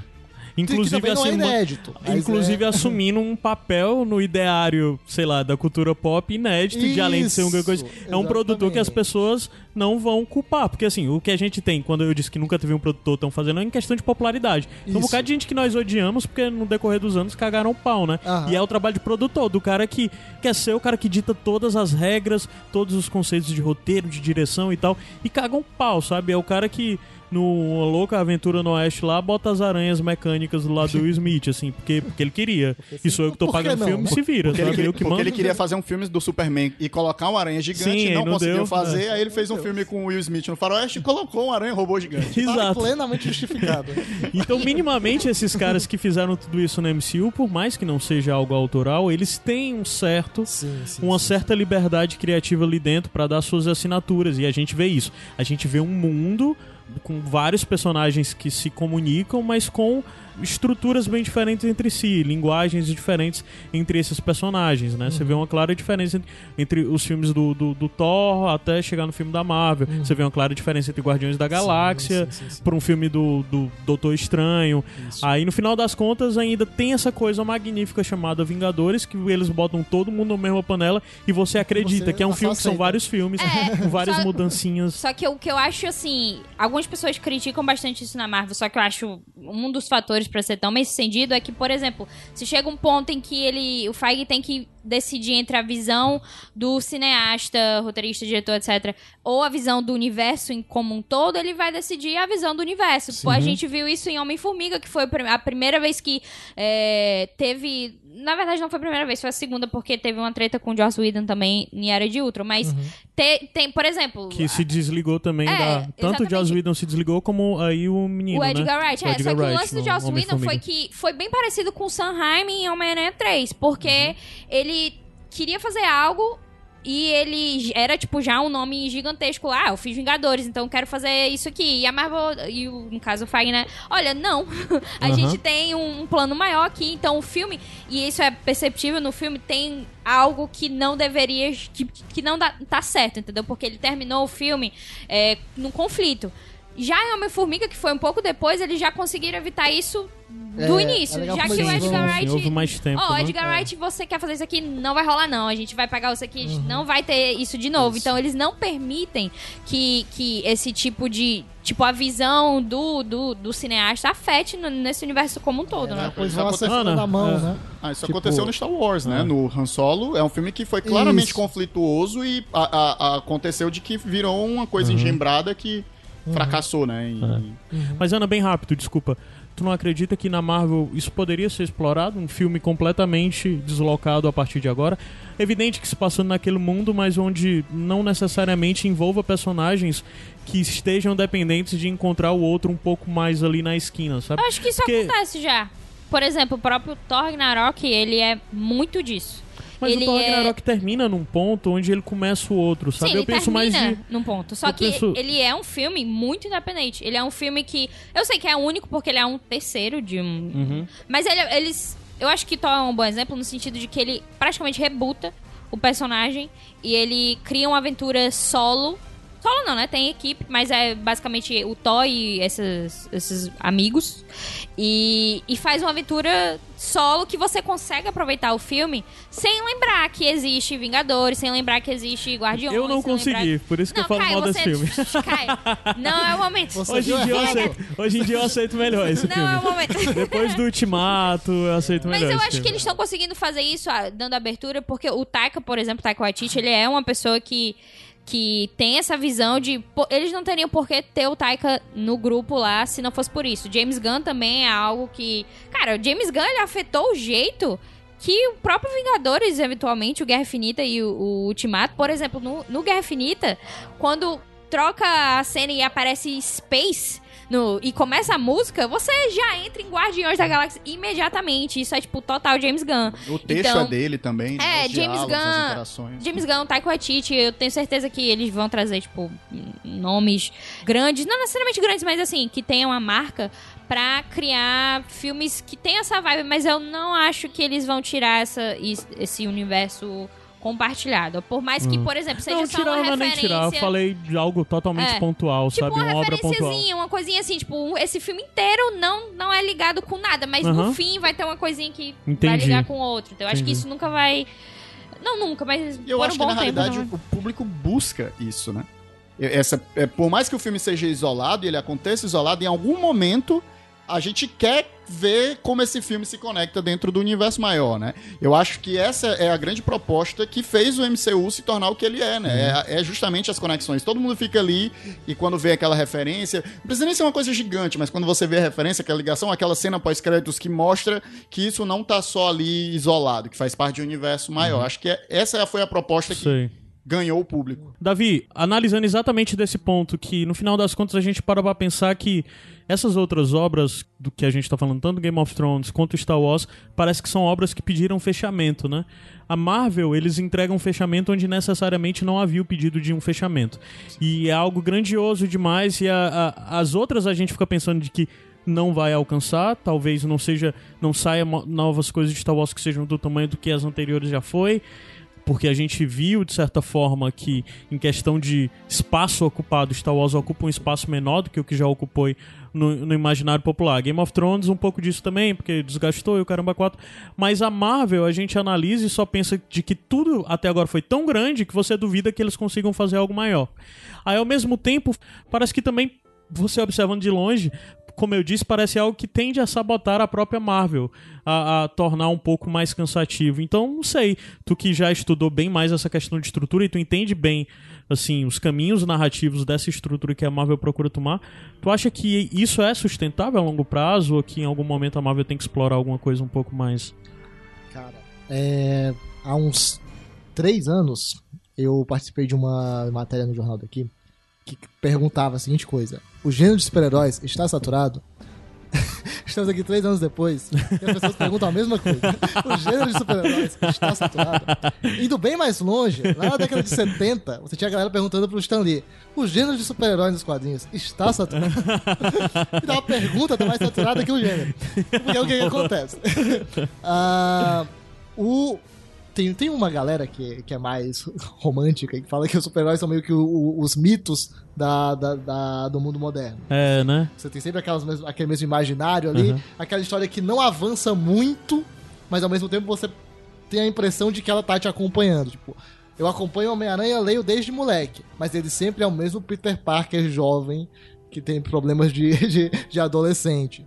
E aí, isso, em, isso é reproduzido em grande escala, quando você tem as sagas, né? As grandes sagas que é uma coisa que tem sido recentemente muito criticada no quadrinho também, que é tipo, todo ano tem uma grande saga, que vai morrer tantos personagens, vai ter aquela troca de elenco da malhação, sabe? É, é bem parecido. Aham.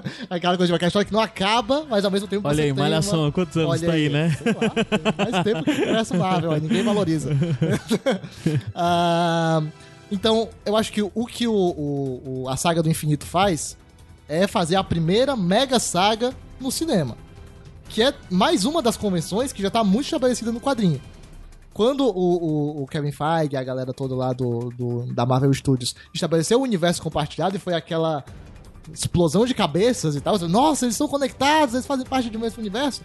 Quem lia quadrinho falou: opa, eu já conheço isso. A Marvel foi além disso, né? Conseguiu fazer estúdios conectados, É, né? nossa, Sony pelo amor de Deus. e, e Disney É. agora, e Marvel Studio. Foi, Eu nunca esqueço do momento que isso foi anunciado. Acho que eu Nossa, saí loucura. de mim. foi loucura. E fiquei muito É feliz. surreal isso, isso é muito Foi surreal. surreal, Demais, de surreal. Deus.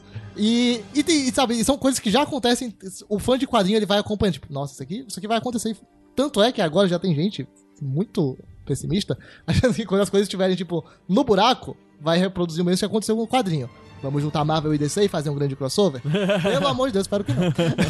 Mas o que acontece? Quando a Marvel encerra a saga do infinito, ela encerra a primeira grande saga e tem aquela cara de, tipo, daquilo que vai sair encadernado. Sai, né, na verdade? Sai o, o box depois completo lá pra você comprar os, os DVD, o Blu-ray, sei lá, pra, pra colecionar. Vamos começar outra. Que é, é independente, é um outro ciclo, mas ao mesmo tempo ela bebe diretamente daquela fonte. Aquele mesmo problema de você precisa terminar, mas você não quer, você não quer reconhecer que você vai começar uma coisa do zero. A Marvel, nos quadrinhos, durante muito tempo, negou fazer reboot. Ela fez agora, acho que é a primeira vez, 2015, assim, que ela falou mais claramente que o, que o Guerras Secretas 2 nos quadrinhos seria um reboot. E nem é, na verdade, né? Porque Uhum. você continua dando uma, explorando aquela continuidade. Então acho que a tendência do cinema, o Marvel Studios ele começa, na verdade, numa situação muito confortável, apesar de, sabe, parecer revolucionário, o estúdio começou independente e tal. Ele começa em 2008, você já tinha ali pelo menos 10 anos de certeza que filme de super-herói dá dinheiro. Verdade, Então, exatamente, já tinha. É. já tinha exatamente nesse período todo e também o Kevin Feige por Isso. trás de várias dessas Exatamente. produções que estavam certificando o mercado, É, né? não é uma coisa tão incerta assim. Uhum. É incerto a, a estrutura do universo compartilhado. Vamos tentar. Tentando aos poucos ali, fazendo uma referência outra vez. Se não der certo, beleza. Se der certo, continua. E deu certo, e continuou, escalonou e cresceu. E, e tem essa, essa questão de trazer múltiplas vozes ali, tipo, ape- apesar de ter um controle muito claro ali, de, de até onde cada uma dessas vozes vai, vai para não, pra não atrapalhar o curso do, do universo compartilhado. Mas fechamos uma outra etapa. Apresentamos e deu certo o universo compartilhado, apresentamos e deu certo a Mega Saga. Questionou-se se seria hora de apresentar e testar o multiverso. Vimos que não. Talvez no futuro. Espero que Na eles tenham visto isso. eles vão aproveitar isso nas É, séries. vão. É isso. E aí tem uma coisa legal da, da Marvel que tá explorando agora, vai explorar, né? A, a- o streaming com Disney mais diretamente Plus. com o Disney Plus. Existe um arco nos quadrinhos chamado What If? O que aconteceria se?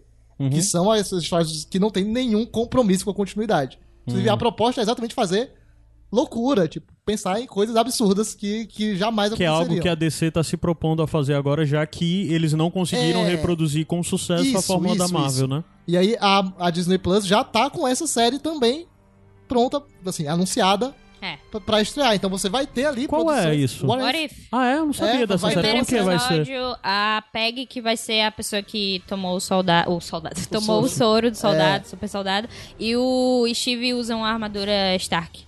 Ah, é mesmo? É. É, são as Que maiores louco. loucuras que você se permite fazer porque você parte do pressuposto. No caso, que é animada a E série. É animado, né? É, Ah. exatamente. Mas, por exemplo, o Loki- a série do Loki se supõe que é multiverso também, Aham. já que ele não. Sim, ele é- sim, sim. morreu, né? Então Aham. ex- ele existe em outra situação. Exatamente. Aham. É, é, inclusive, um território bom. Tipo, a gente quer explorar essa situação que é comum nos quadrinhos, que, que é bem louca, na verdade, pode ser arriscado nos cinemas. Então, por que, que a gente não explora isso nessas séries que estarão conectadas com os filmes pela primeira Aham. vez? Porque vai ser o Feige que vai estar produzindo.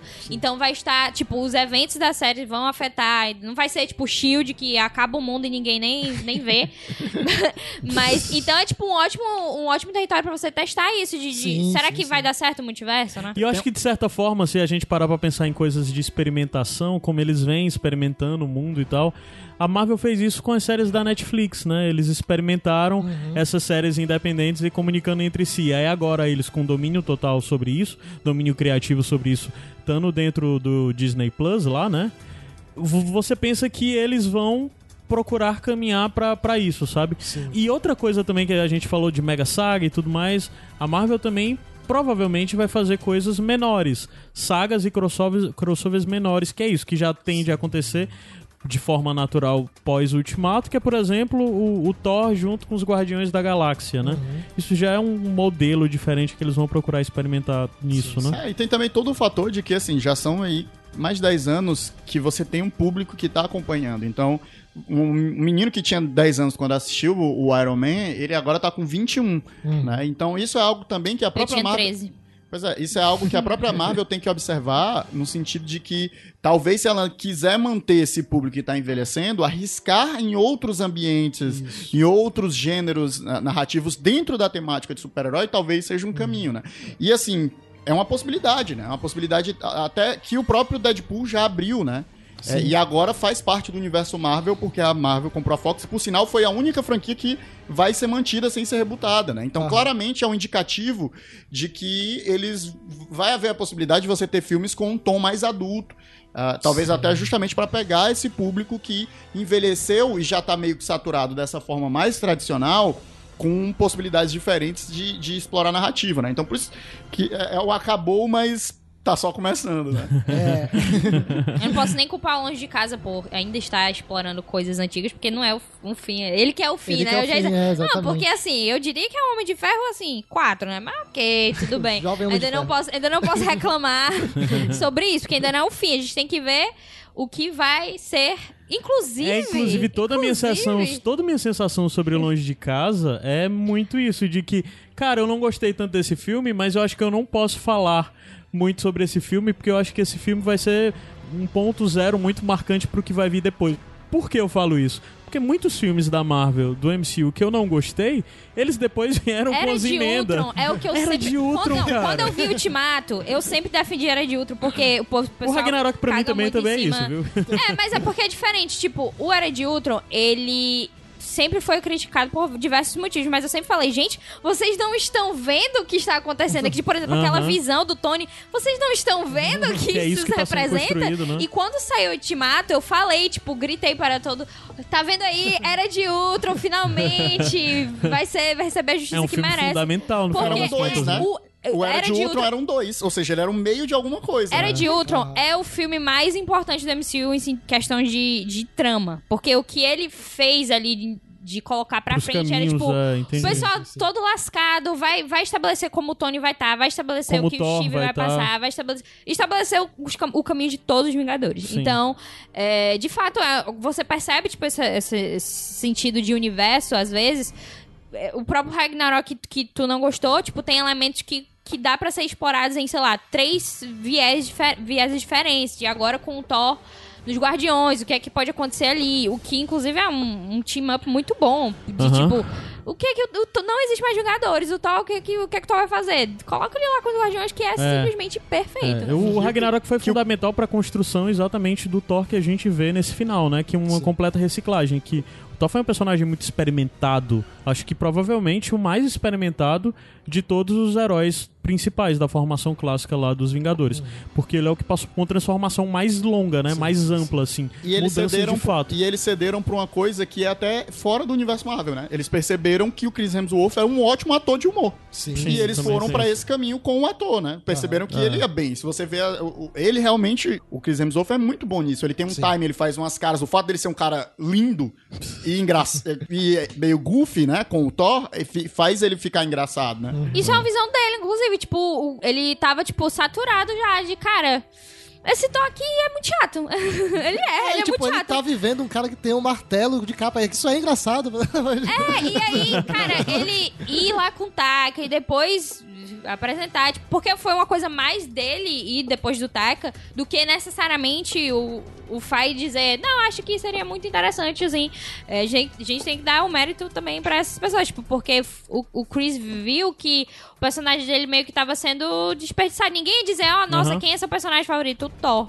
Porque. É. hum, E é exatamente. é o tem muita emenda aí no meio, né? Não é, não é aquela coisa, ah, não.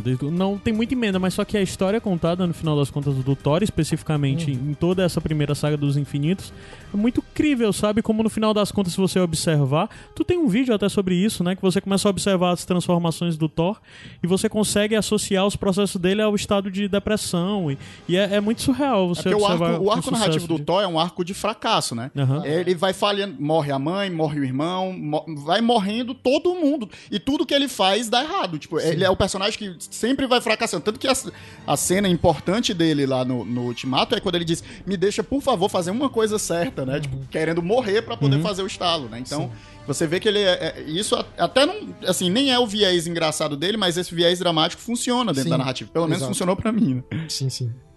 Mas respondendo a própria pergunta do podcast, né? Se é o Sim, fim de uma, sim, grande, sim, sim, de uma sim. grande era, é obviamente o fim de uma grande era, mas ela soa, pelo menos pra mim, como, na realidade, o primeiro passo, né? Como se testamos várias coisas, aprendemos várias coisas e daqui pra frente a coisa vai ser muito mais sólida do Sim, que foi até agora, né? Você, É. você vê que sofreu muito, muitos, muitos erros, né? É, e você vê que de alguns anos pra cá os filmes não têm fracassado como haviam fracassado, como por exemplo o, o Thor 1, Thor 2, Uhum. né, como o Iron Man 3, a gente não teve fracasso que eu digo não de bilheteria, De né, porque a- no sentido de crítica. Então, é, a minha sensação é que é um fim muito mais de uma primeira parte do que de fato é, Então, mas essa é a sensação que o MCU nos deixa. Mas será que a Star Wars também vai nos deixar essa sensação? E por isso que a gente Fica vai o virar, vai virar de o bloco agora. Olha aí, gancho, hein? Arrasou. Cena pós-crédito, tá ligado próximo filme.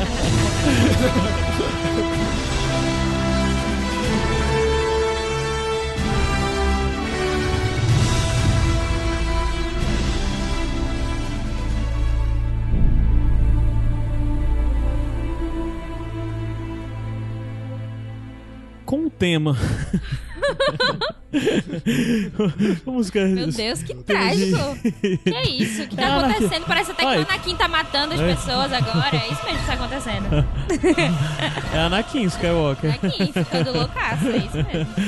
Aí a gente entra pra debater Star Wars. Star Wars sempre tem essa coisa de que tá ali, né? Tá hora a gente, ai caralho, tem Star Wars. E a gente sempre fica de uma forma meio, meu Deus, o MCU, toda essa coisa. E às vezes dá muito mais atenção pra descer até pro Star Wars. E fica nessa coisa, será que Star Wars ainda é tudo isso? Até ouvir, Sai. até ver a porra de um trailer novo. Até sair o teaser primeiros- que não tem nada. É, não tem nada. Você escuta a voz do Mark Hamill e diz: Não, meu Deus, pronto, morri. É isso. Melhor filme do mundo, melhor saga do mundo, não existe mais nada e tal. Realmente. E é muito bizarra essa sensação que Star Wars, cara. Bizarro. tanto que é o último assunto do podcast, porque obviamente o melhor fica pro final. Eita! Aí, o que eu digo, que a gente, assim, nesse, nesse novo, no- os novos filmes, a gente tem um fator que é a caixa de mistério do J.J. Abrams. Que Ah, isso... sim, sim. esse filme, principalmente, ele tá sendo totalmente isso. Porque o J.J. Abrams, né, que é o diretor, o cineasta e tal, é, inclusive fez Lost, né, produziu Lost, não sei até que ponto ele ficou envolvido, mas tem essa É, o questão... J.J. Abrams é um cara que, como produtor, joga o nome em muitas coisas e, e ele basicamente só faz questão de lembrar pras pessoas que ele tá envolvido naquilo quando a coisa tá andando bem. Quando tá meio de mal, ele deixa de lado, ele não fala tanto. Bad é bem Robot fica meio Não posso, escondido não ali. posso dizer que ele tá errado, mas Claro que não. é, a questão é que eles estão escondendo tanto o que esse filme vai ser, principalmente depois é, da recepção aos últimos Jedi, né, que foi controversa, é, e toda a situação de que, meu Deus, o fandom de Star Wars é basicamente a pior coisa do mundo. E aí eles estão escondendo esse filme que quando sai um teaser daquele que, primeiro, ninguém sabia realmente, tipo, ah, esperava que ia ter Celebration, vai ter. Será que vai ter o trailer? Não sei. Será que vai ter? E chega o dia e meio que acontece tudo de uma vez. Tipo, o painel tá todo mundo lá. E aí vai lançar o teaser. E até esse momento não tinha saído o, o título. E você fica, meu Deus, qual vai ser o título? Qual vai ser o título? Imagina você ter isso pra um título de um filme. Tipo, aconteceu isso com o Endgame e tal. Só que é Star Wars é diferente. E Eu acho que o até Endgame já porque- pega de Star Wars, essa questão de saber qual vai ser o título. Que é que vai vir, Até né? porque, eh, se é o fim da saga, de uma saga de anos, décadas, é, esse, esse sentimento de, meu Deus, qual vai ser o título disso? É uma coisa magnífica. E aí sai aquele teaser que eu lembro que eu me atrasei pro trabalho por causa dele. porque eu tinha que ver o teaser. Porque eu tava vendo o painel e o painel não Sim, acabava. é. Meu Deus, o painel não acaba, eu tenho que sair agora. Aí eu fiquei esperando o teaser. E foi uma loucura. E é um sentimento mesmo de que você esquece completamente que existe outra coisa. Que existe, tipo, outro produto. Que existe MCU, DC, whatever, Disney. Você fica meio. Não, não sei, é Star Wars tá aqui. E é bem bizarro esse sentimento. É porque é exatamente isso, né? Isso tá aí desde 77, tá aí desde a gente. A gente já nasceu com Star Wars e as pessoas falando de Star Wars e. E um milhão de referências e um, milhão, de, filmes. referências, Isso, onde basicamente ditou tudo, a forma como a gente lida com, com sei lá, com merchandising foi ditado Ah. por, por isso, sabe? É, todas as coisas e tal. Star Wars em si é muito maior do que os filmes, e é Sim, muito sim, bizarro sim, essa sim, sim. aura, sabe? É muito maior, muito E maior. eu acho que sabe? Star Wars também é o único aqui que a gente pode dizer que foi pioneiro em cultura pop nesse sentido do que a gente tá falando. Porque o George Lucas, quando ele foi criar Star Wars, basicamente, ninguém dava fé nele, né? Tipo, todo mundo sabe que. que todo mundo não, mas assim, é um conhecimento geral de que é, a produção de Star Wars não foi lá essas coisas. Tipo, que ninguém tava botando fé, todo mundo achava que dar ruim. E é uma situação tão ridícula que uma Ele teve pessoa. muita briga com produção, da É. dizendo, Taura, ah, te vira. Aham. E, e- e- e de uma dos outros, né? pessoa. O cacife dele vinha do Coppola, vinha Assim, do, do Spielberg. Spielberg. E de uma pessoa que é o Jorge Lucas, meio que ser a única pessoa acreditando em um projeto que depois se tornou basicamente o referencial de franquias, necessariamente. E, e ele foi a pessoa que, que, no caso, depois de Star Wars, já que ninguém tava dando bola, conseguiu esse direito de merchandising, conseguiu direito de continuação, de personagem, tudo. De algo que, ah, não, isso aí nem vai dar em nada. E aí ele acaba com esse, esse legado que tá durando até agora. Que no caso a saga termina agora, mas que vai durar pra sempre. Isso aí eu posso dizer que Star Wars, eu sei que vai durar pra sempre de uma forma ou outra. Aí já entra um ponto que tu falou de saga se encerrando agora. Interessante você analisar que, de um jeito ou de outro, toda a franquia girou em torno dos Skywalker, né? A saga sempre foi sobre os Skywalker. Mas é um mundo diverso que foi explorado muito bem em várias outras mídias diferentes no decorrer do ano, com várias coisas caindo e continuando, né? Então foi um mundo que soube muito bem ser expandido e tem uma certa validação já de conteúdo com o que funciona ou não, né? Mas de certa forma houveram muitas mudanças, tem toda essa questão do licenciamento, de coisa indo pra uma mão, indo pra outra e tal. Tanto é que você vê agora com a Disney, a Disney tá apontando pras obras pra dizer essa é canônica, essa não é, essa é canônica, essa não é, e fica um pouco conflituoso. Então a gente tá nesse novo momento onde mesmo coisas que nós vimos no filme passado existem especulações que podem ser revistas pra esse filme agora. Como a questão da origem da Rey, né? É, Existem mas- especulações em torno disso. É, e não entra tanto nessa questão de canon, porque a parte do canon e Legends foi algo feito na compra da Lucasfilm. Sim, sim, então, sim. tipo, a partir de então, eles dividiram isso e depois o que foi criado depois disso é tudo canônico. Aham. O, o Sim, sim, lance sim, que tu sim. fala é a questão do retcon, que Sim, muita gente retcon, tá sim, sim, especulando que como o Last Jedi foi tão falado mal no sentido da, da, da ascendência da Rey, ou então... Que eu adorei, é, do adorei, 100% adorei. The Last Jedi pra mim é o melhor de todos, eu adoro tudo que Eu, aconteceu eu, aqui. eu sou um fã. é, Eu gosto de dizer isso porque as pessoas dizem, ah, você não gosta. Eu sou fã, fã, fã, fã, fã, tatuagem de Star Wars. E eu acho The Last Jedi o melhor Star Wars. É, e aí a especulação. o que eu lembro é que quando eu vi o teaser e saiu aquele título é, The Rise of Skywalker, eu já pensei, putz, grila, J.J. Abrams vai fazer merda. No sentido de ele vai desfazer tudo. Vai ficar sobre o Luke, vai ficar sobre. Mas, claro, minha percepção já mudou completamente. E eu acho que, que não é assim, tipo, que ele não vai fazer isso. E justamente por causa dessa visão, que eu acho que a gente, a gente pode até falar da Kathleen Kennedy aqui, né? Que é a presidente da, da Lucasfilm. Inclusive, é alguém que produz filme há muito tempo. E que as pessoas completamente esquecem que ela produzia filmes com o Spielberg e com o Lucas antes disso. Tipo, Indiana Jones e coisas do tipo. Então, não é uma pessoa que chegou agora. É, que as pessoas esquecem, né? Mas ela também, tipo, tem uma visão geral dessas sequências, né? Da, da trilogia em si. Não é tão bem fabricada quanto a Marvel, porque tem, tipo assim, a gente sabe como vai acabar. Mas tem muita coisa aí no meio que a gente não sabe no que vai ser. Tanto que Antes era, tipo, J.J. Abrams, Ryan Johnson e Colin Trevor. Aí o, o Colin Trevor, de Jurassic World, inclusive, ele foi demitido. Traz J.J. Abrams de volta. No início de tudo, o J.J. Abrams ia fazer tudo. E aí É. não aconteceu. E aí entendeu? rolou esses problemas que acabam colocando em dúvida se de fato existia uma visão maior para esse fim, né? Deixa Mas eu a verdade é que Star Wars, de uma forma geral, sempre foram isso. As três trilogias foram essa confusão, né? É, Mas o George Lucas, ele tinha em mente, tipo, ah, eu, eu sei o que eu quero fazer aqui em relação a isso. Eu não Ah, sei, eu não, não sei qual vai ser o meio, mas eu sei que eu vou chegar nesse ponto. Eu Entendi. sei que, na verdade, o Darth Vader era tal pessoa. Eu E sei ele que tinha o etc, controle, etc. né? É, ele é. tinha o controle criativo, né?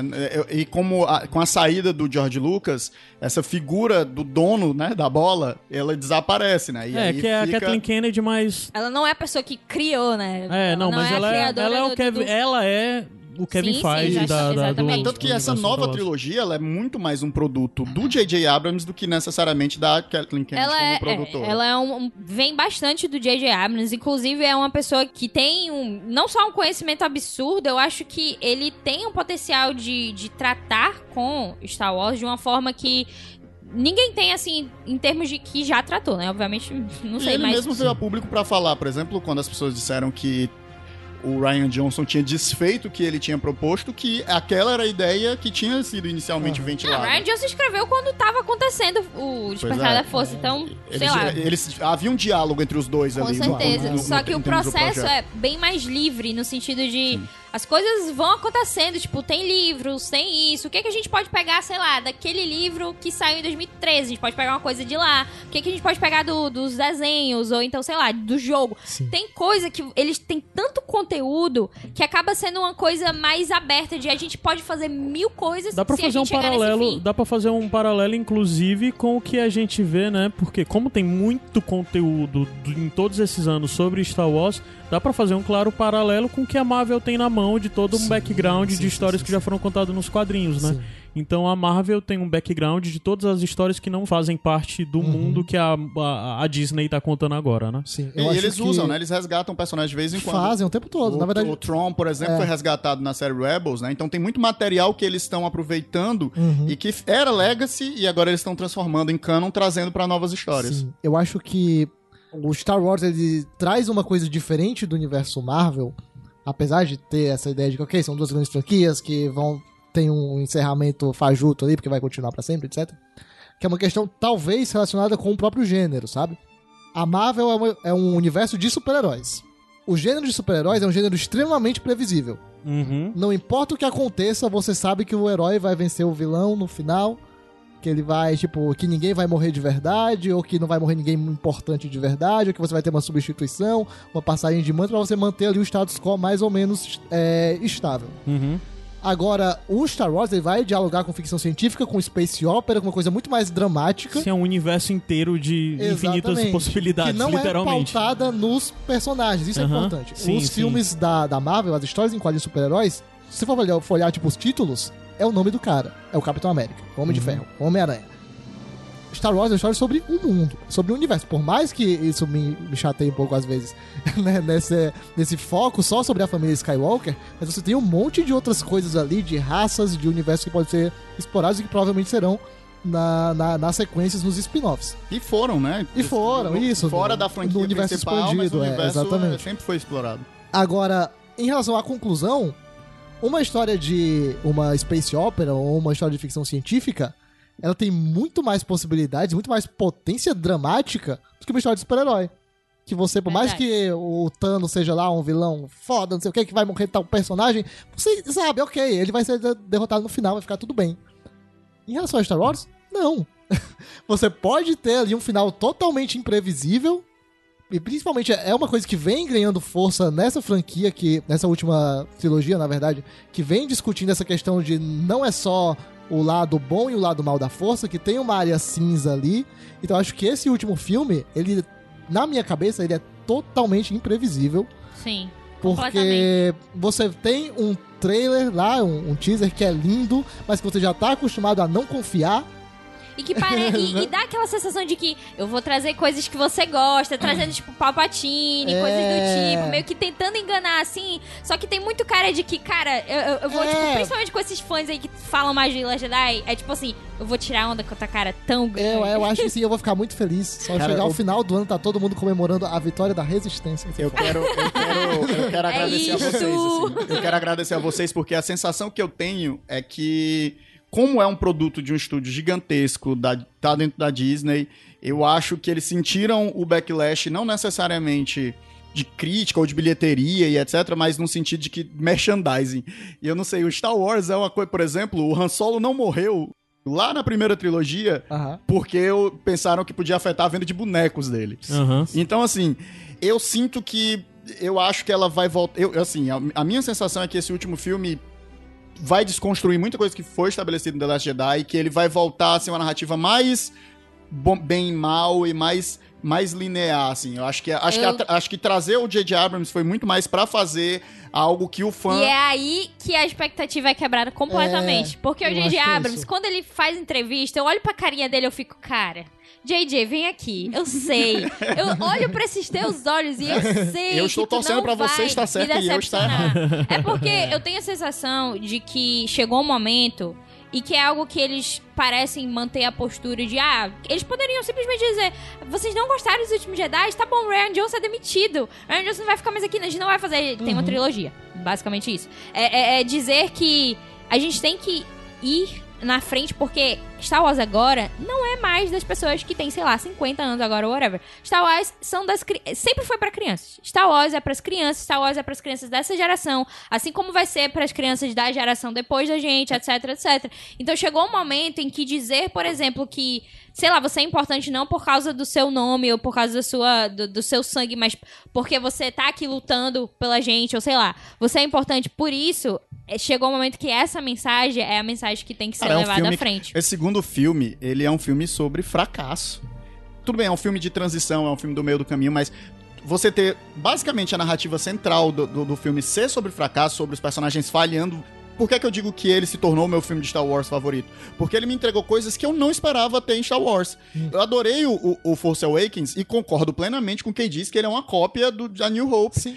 Mas, mas não- isso não me impediu de adorar, porque eu adoro a New Hope, por que, que eu não vou adorar é. essa cópia maravilhosa feita pelo. Leso, né? Nossa, é uma cópia realmente, nossa, muito ruim, olha. É. E- Esse filme, o The Last Jedi, ele verdadeiramente me surpreendeu. E ser surpreendido não era algo que eu esperava dentro do Star Wars. Eu não esperava o Star Wars me surpreender. Um, porque a gente tem a franquia original.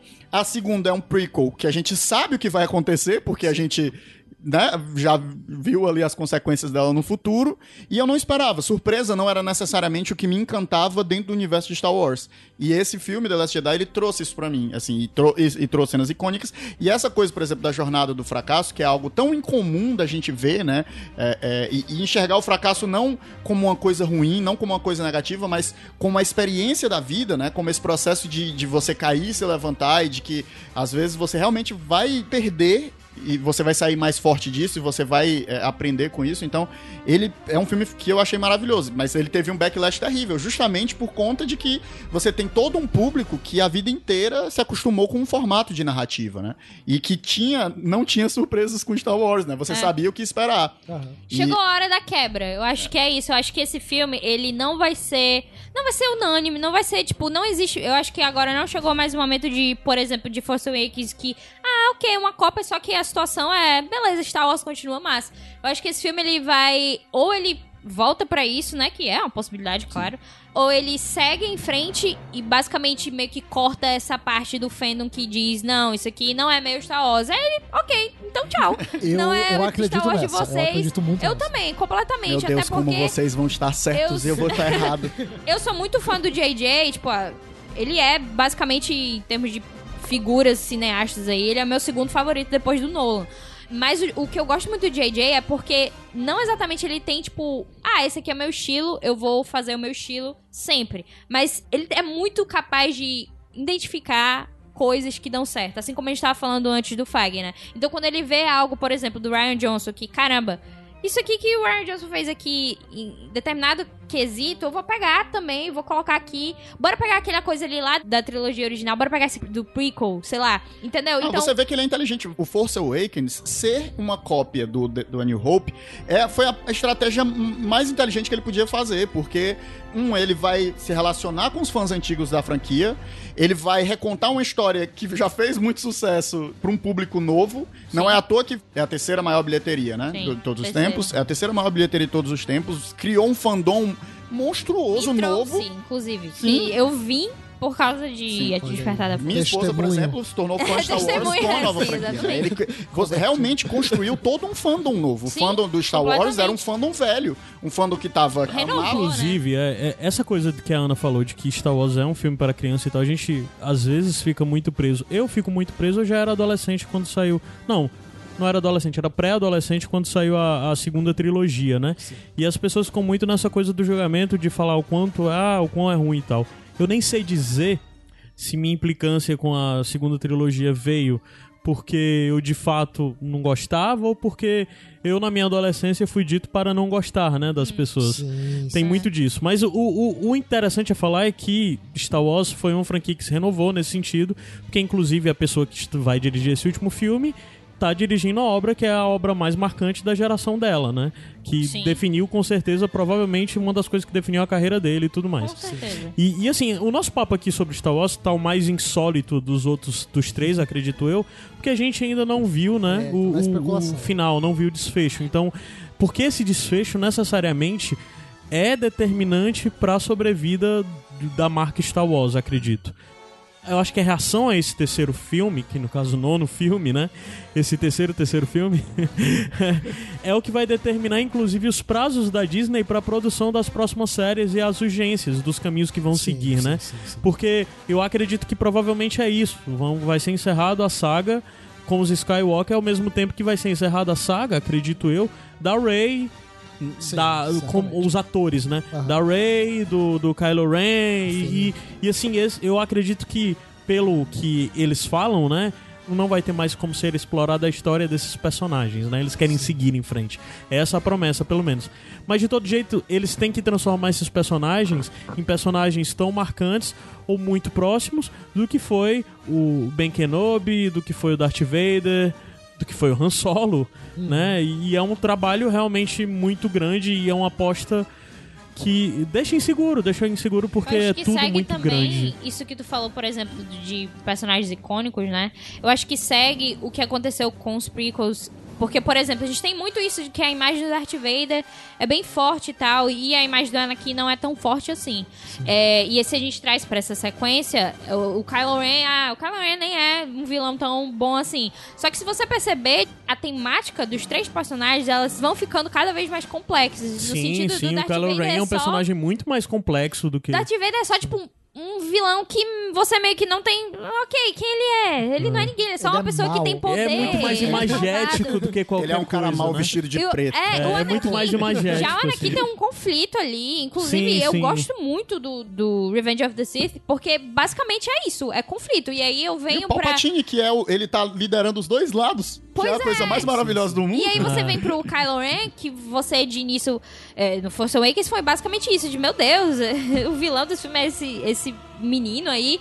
E aí você percebe que, cara, na verdade, tem uma coisa bem mais complicada aqui por trás. Sim. Porque ele vem da família que ele era pra ser bom, só que aí ele foi seduzido, só que ele tem que escolher o lado dele, mas na verdade ele não quer escolher lado nenhum, ele quer seguir o lado dele.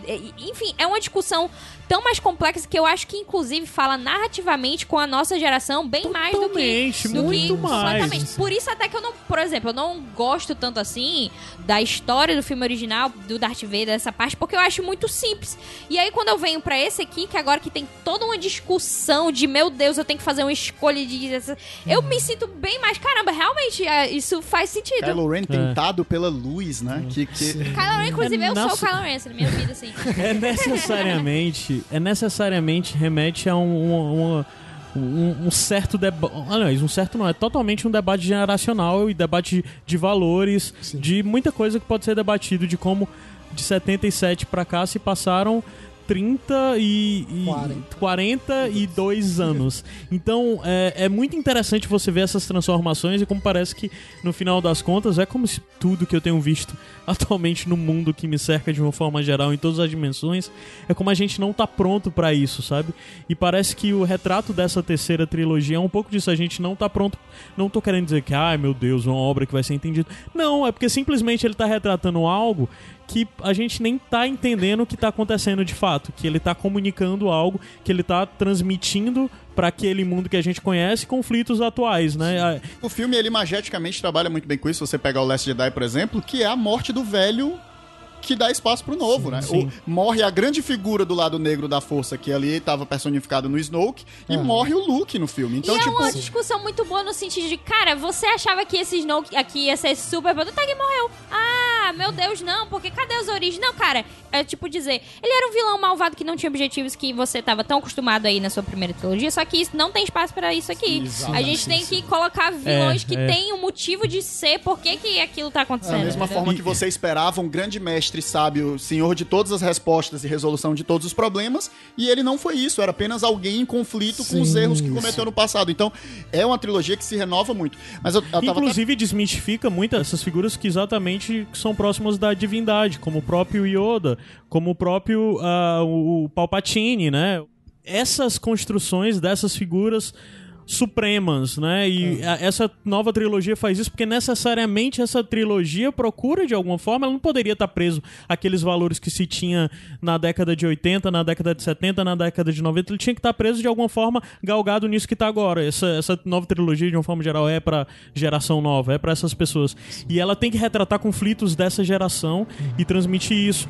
Passa pelo conceito básico de que o protagonista principal Aliás, que fica muito nessa dualidade de que o antagonista também é meio protagonista com Kylo Ren, mas a figura principal é a Rey, que é uma mulher. São todos esses que são discursos que são Que não é necessários. ninguém, entre É, que não é que não é escolhida, ninguém, que não é, É, escolhida, né? É, E que o- do o- outro lado seria a pessoa que seria um grande principal, afinal, olha de quem ele é neto, olha de Sim, quem ele é sim. filho. E no caso tá do lado negro, né? E o Luke Skywalker, que assim, basicamente, se você parar pra avaliar o, o- o Yoda, o Yoda vem de um fracasso, ele é o retrato de um fracasso, mas a série não o retrata de uma forma óbvia como fracasso, já que ele é ah, o mestre e tal. Mas se você parar pra pensar de como o Yoda, principalmente na segunda trilogia, como ele foi construído, como ele foi uma falha, que ele era a pessoa que era pra enxergar tudo aquilo e não enxergou, né?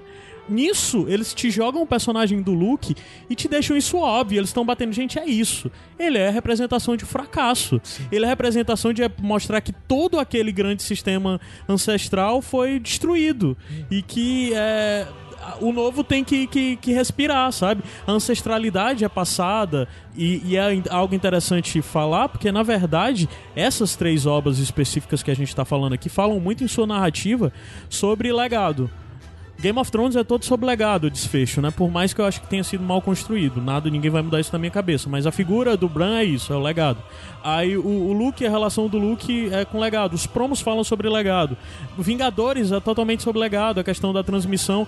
Primeiro a gente vendo o, o, o, o capitão dando pro, pro Gavião o escudo. Falcão, Falcão. O Falcão, desculpa. O outro passa. É, e depois a gente vendo já na- no longe de casa o, o- o Peter transmitindo isso, essa transmissão de legado e, e comunicação de gerações e tudo mais.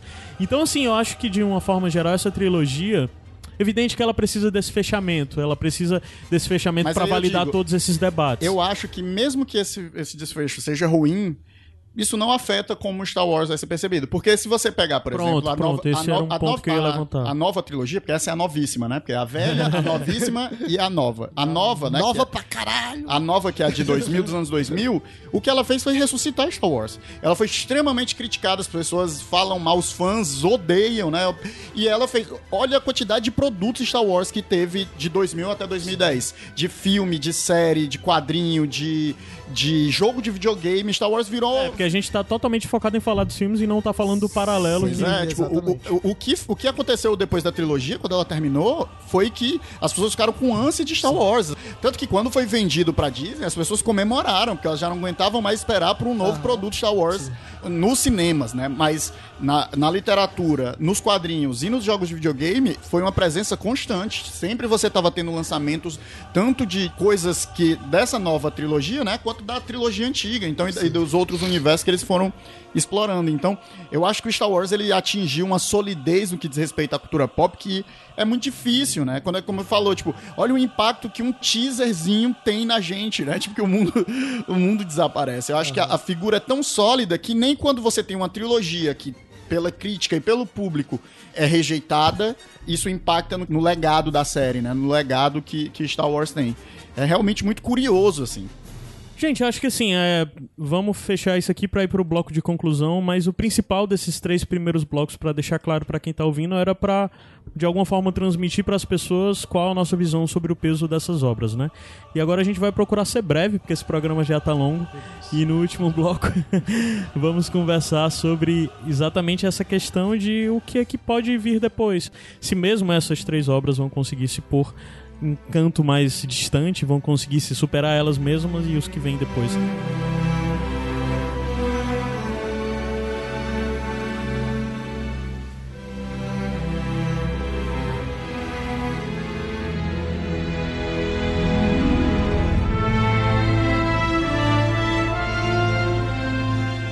Iradex Podcast de volta.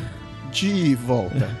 E agora é pra responder Sim, a, a pretensiosa pergunta Qual é de pergunta? se Sim, 2019 não, marca o fim de uma era na cultura pop. É isso. Pronto, acabou. Sobe os créditos. A ideia a principal.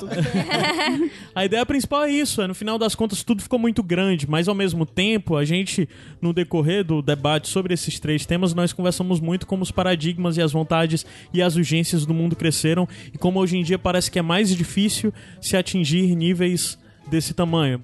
O Star Wars não ocupa mais o espaço que já ocupou no imaginário popular, porque vem a Marvel e te enche com 20 filmes, sabe?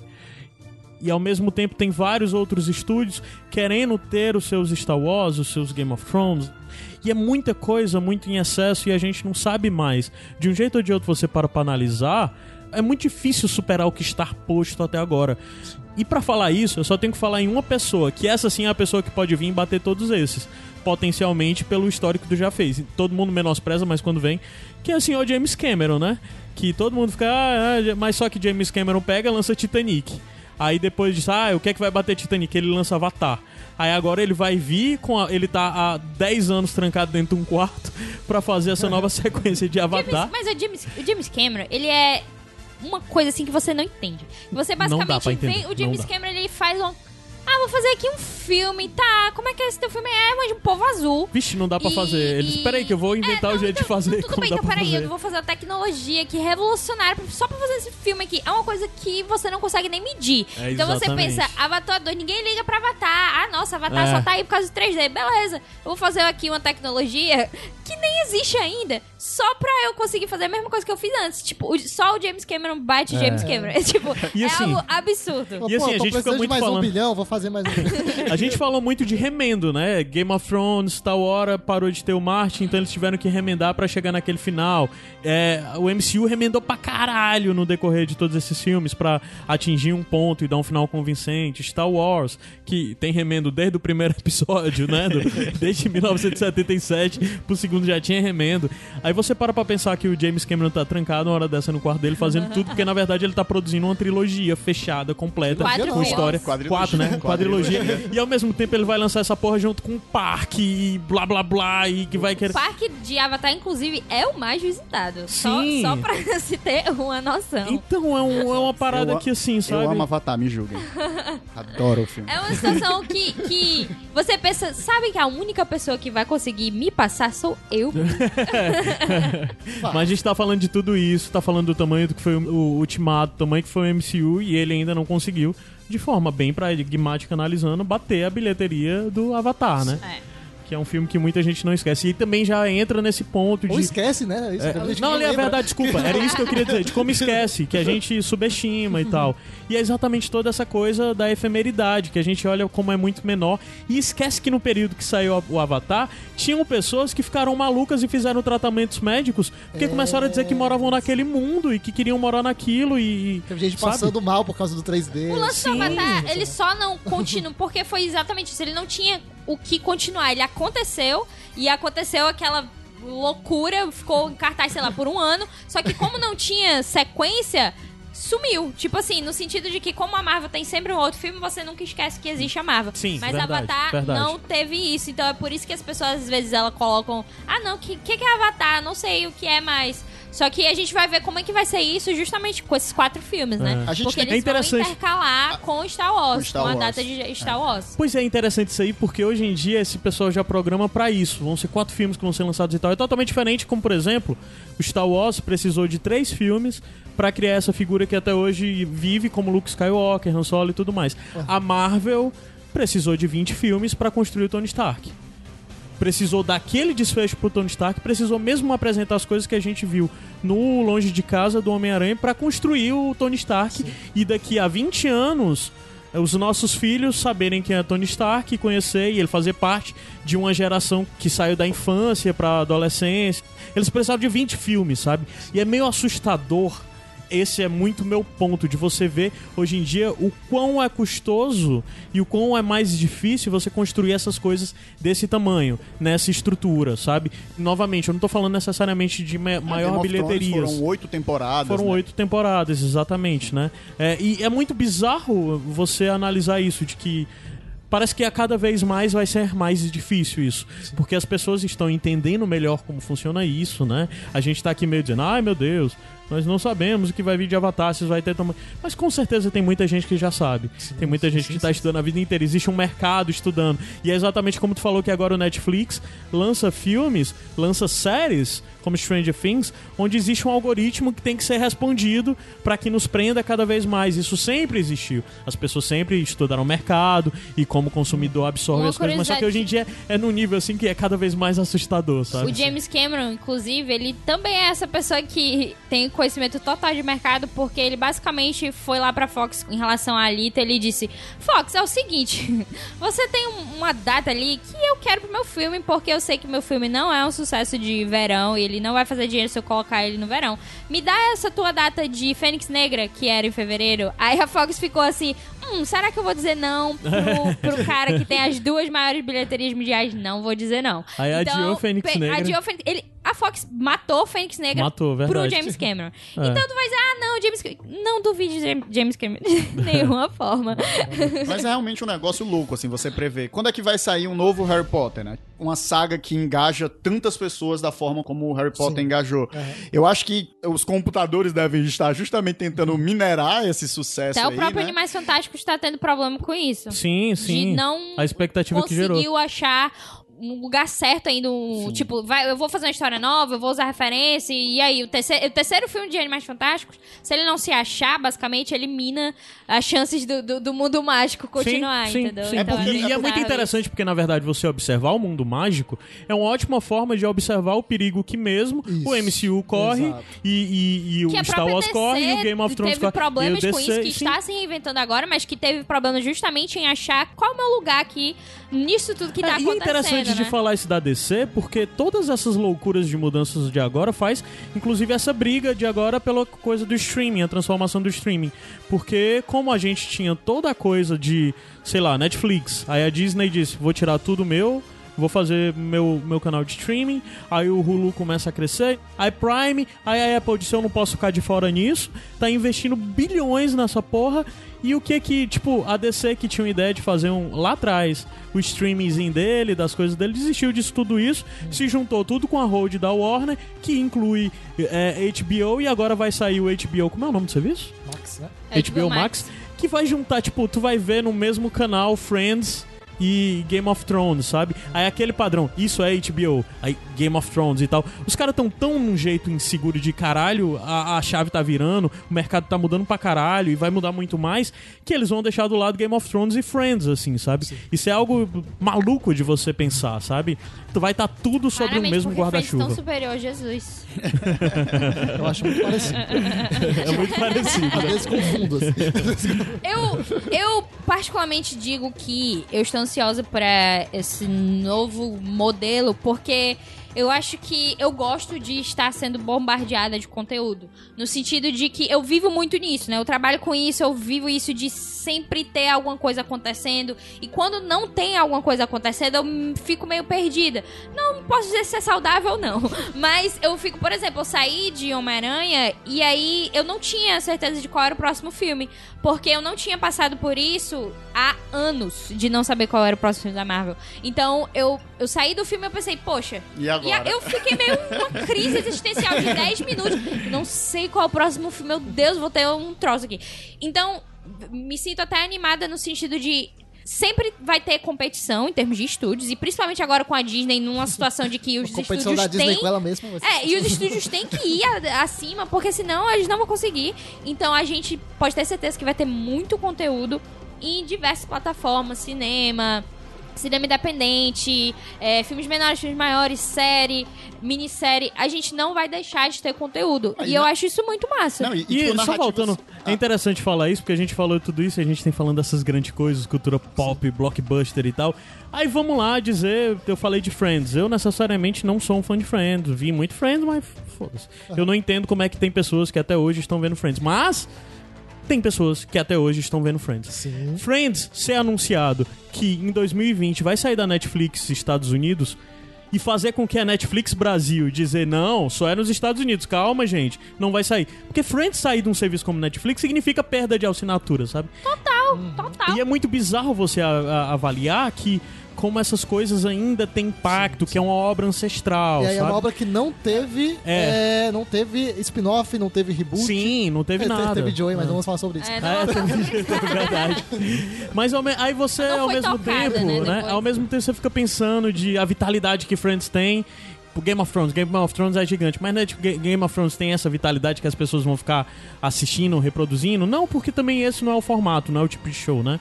Mas são muitas coisas, são muitos players, são tipo, a gente, os anos estão avançando e a gente não tá esperando necessariamente a coisa nova que tá saindo, porque às vezes a gente ainda tá preso. Tipo, eu tô vendo Community, tô revendo Community atualmente, e isso me faz linkar, porque a próxima coisa que eu vou rever é The Office, e o maior streaming atualmente da Netflix, aliás, 2018, eu não sei ainda, em 2019. Mas a coisa mais vista em 2018 no Netflix dos Estados Unidos é The Office, sabe?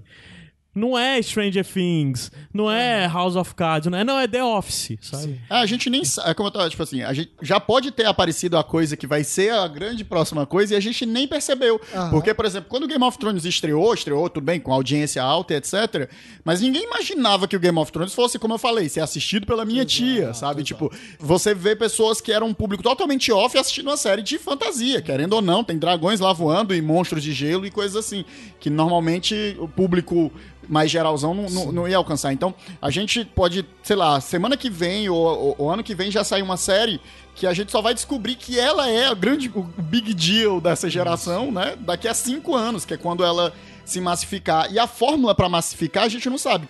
É, a DC, por exemplo, por que que ela fracassa nos filmes dela? Porque quem vai assistir é só o nicho. E a grande coisa Passado. é, passava. É essa a grande coisa é, é- é escapar daquele nicho, né? Escapar de- daquele público que já é o público garantido e alcançar o mundo inteiro, alcançar as outras pessoas. Essa é a grande pergunta que eles fazem pro computador e o computador fica lá é, só É. dizendo 42 pra eles. Mesmo eles tendo esse monte de acesso à informação e tal, a indústria também é meio confusa em relação a isso, porque é é uma mudança que não é só de um novo filme que vai fazer muito sucesso. É só uma nova série que vai fazer muito sucesso. É uma mudança que acompanha totalmente a mudança de comportamento, de maneira de acessar mídia, de você acompanhar histórias. Então o que que acontece? A Marvel parece estar mais confortável nisso tudo, porque ela já tem um legado muito grande de personagens, de histórias, independente do que ela vai fazer pra frente, ela já tem uma situação mais confortável. E ela investe principalmente no cinema, que tem ainda uma uma espécie de uma força que é o seguinte: uma série de TV, que, ok, streaming agora, eu escolho o que eu vou assistir, você escolhe o que você vai assistir, você faz sua maratona em casa sozinho então. O Star Wars tem lá os, os, os jogos, as séries animadas, tem o... Não, mas assim, só voltando, a Marvel Aham. aposta principalmente no filme, mas agora ela Isso, que apostar exatamente. pesado no. de- no A gente Vão. pode estar no vendo um além. cenário Mas de que a o- Marvel vai lançar um filme direto para um serviço de streaming dela. Pode cara. acontecer. Talvez, Inclusive, talvez. eu não duvido desse Viúva Negra. Não quero... falar- Enfim. É... Mas o que acontece? Quando você domina um cinema, e o cinema é o seu foco, como é o caso do Star Wars e da, da, da Marvel, tem uma, uma covardia absurda que é o fato de que quem for no cinema naquela época só vai ter isso pra assistir. Vai estar na maior parte das salas, vai estar o tempo todo ali na- na- nas conversas das pessoas. E aí, a série de TV, ela, ela tá uma incógnita maior, eu acho. Porque é tanta série saindo o tempo todo, é tanta plataforma sendo lançada o tempo todo, que você, tipo, ter uma que vai se destacar entre tantas, é mais difícil que você ter um universo que é pautado no cinema. Ele vai se expandir, mas ele vai se expandir exatamente porque ele já tá seguro no cinema. Uhum. Então, é, eu acho que a Marvel tá caminhando pra reproduzir, assim, muito ao seu modo particular, o status de mitologia que o Star Wars é, reproduziu, por exemplo. Uhum. Que é tipo, você vai ter filmes que não eventualmente não tenham, sei lá, tanto impacto quanto esses de agora, mas que vão estar ali porque é Marvel. Da Não mexe no legado, né? O legado não, não, Exatamente. não é afetado da mesma forma que qualidade. você tem, tem muita gente que eventualmente nem gosta tanto assim dos novos personagens de, de Star Wars, mas vai porque é Star Wars. Porque você já tá ali envolvido na. Por que, que tu acha que eu vou ver Homem-Formiga e a Vespa, sinceramente? Isso, porque é bom Root, porque é o Tá no melhor filme da Marvel. Vê porque é Marvel, pelo amor de Deus. É, então, aí, aí você tem Guardiões da Galáxia, você vai ter Shang-Chi, Shang-Chi, pelo amor de Deus. Já, já no, no caso do Game of Thrones, é realmente, eu acho que é, é o, o- a ruptura mais decisiva dessas, É, o Game of Thrones. porque compre também uma questão de suporte de mídia de consumo. Sim.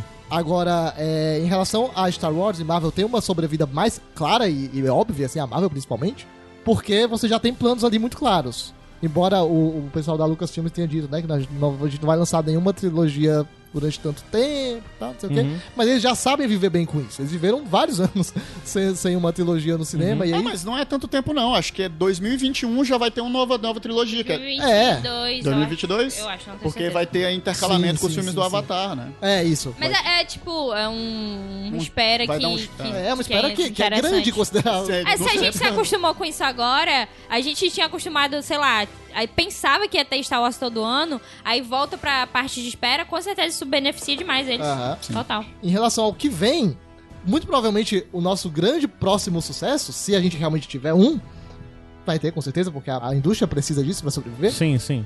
Provavelmente ele vai ser uma revisão de algo que a gente já viu. Porque é, é nisso que se investe, é nisso que, que os, os estúdios, à exceção do James Cameron. Mas não é É, isso que é a história da vou produção apontar. cultural do mundo, de certa forma, assim? Então Ai, talvez o próximo- Outro podcast. po- Então talvez o próximo Game of Thrones seja a série de Senhor dos Anéis.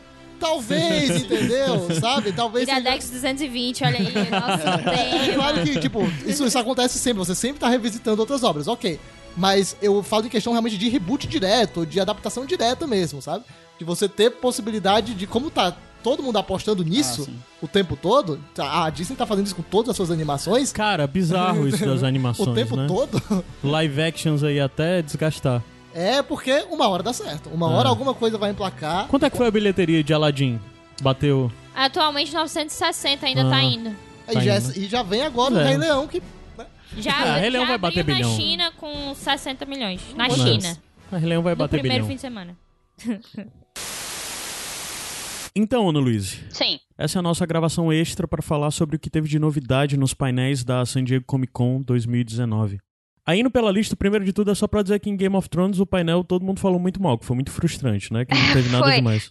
horrível, horrível. O painel foi tipo, não aceito perguntas do público. Primeiro que os showrunners nem foram, né?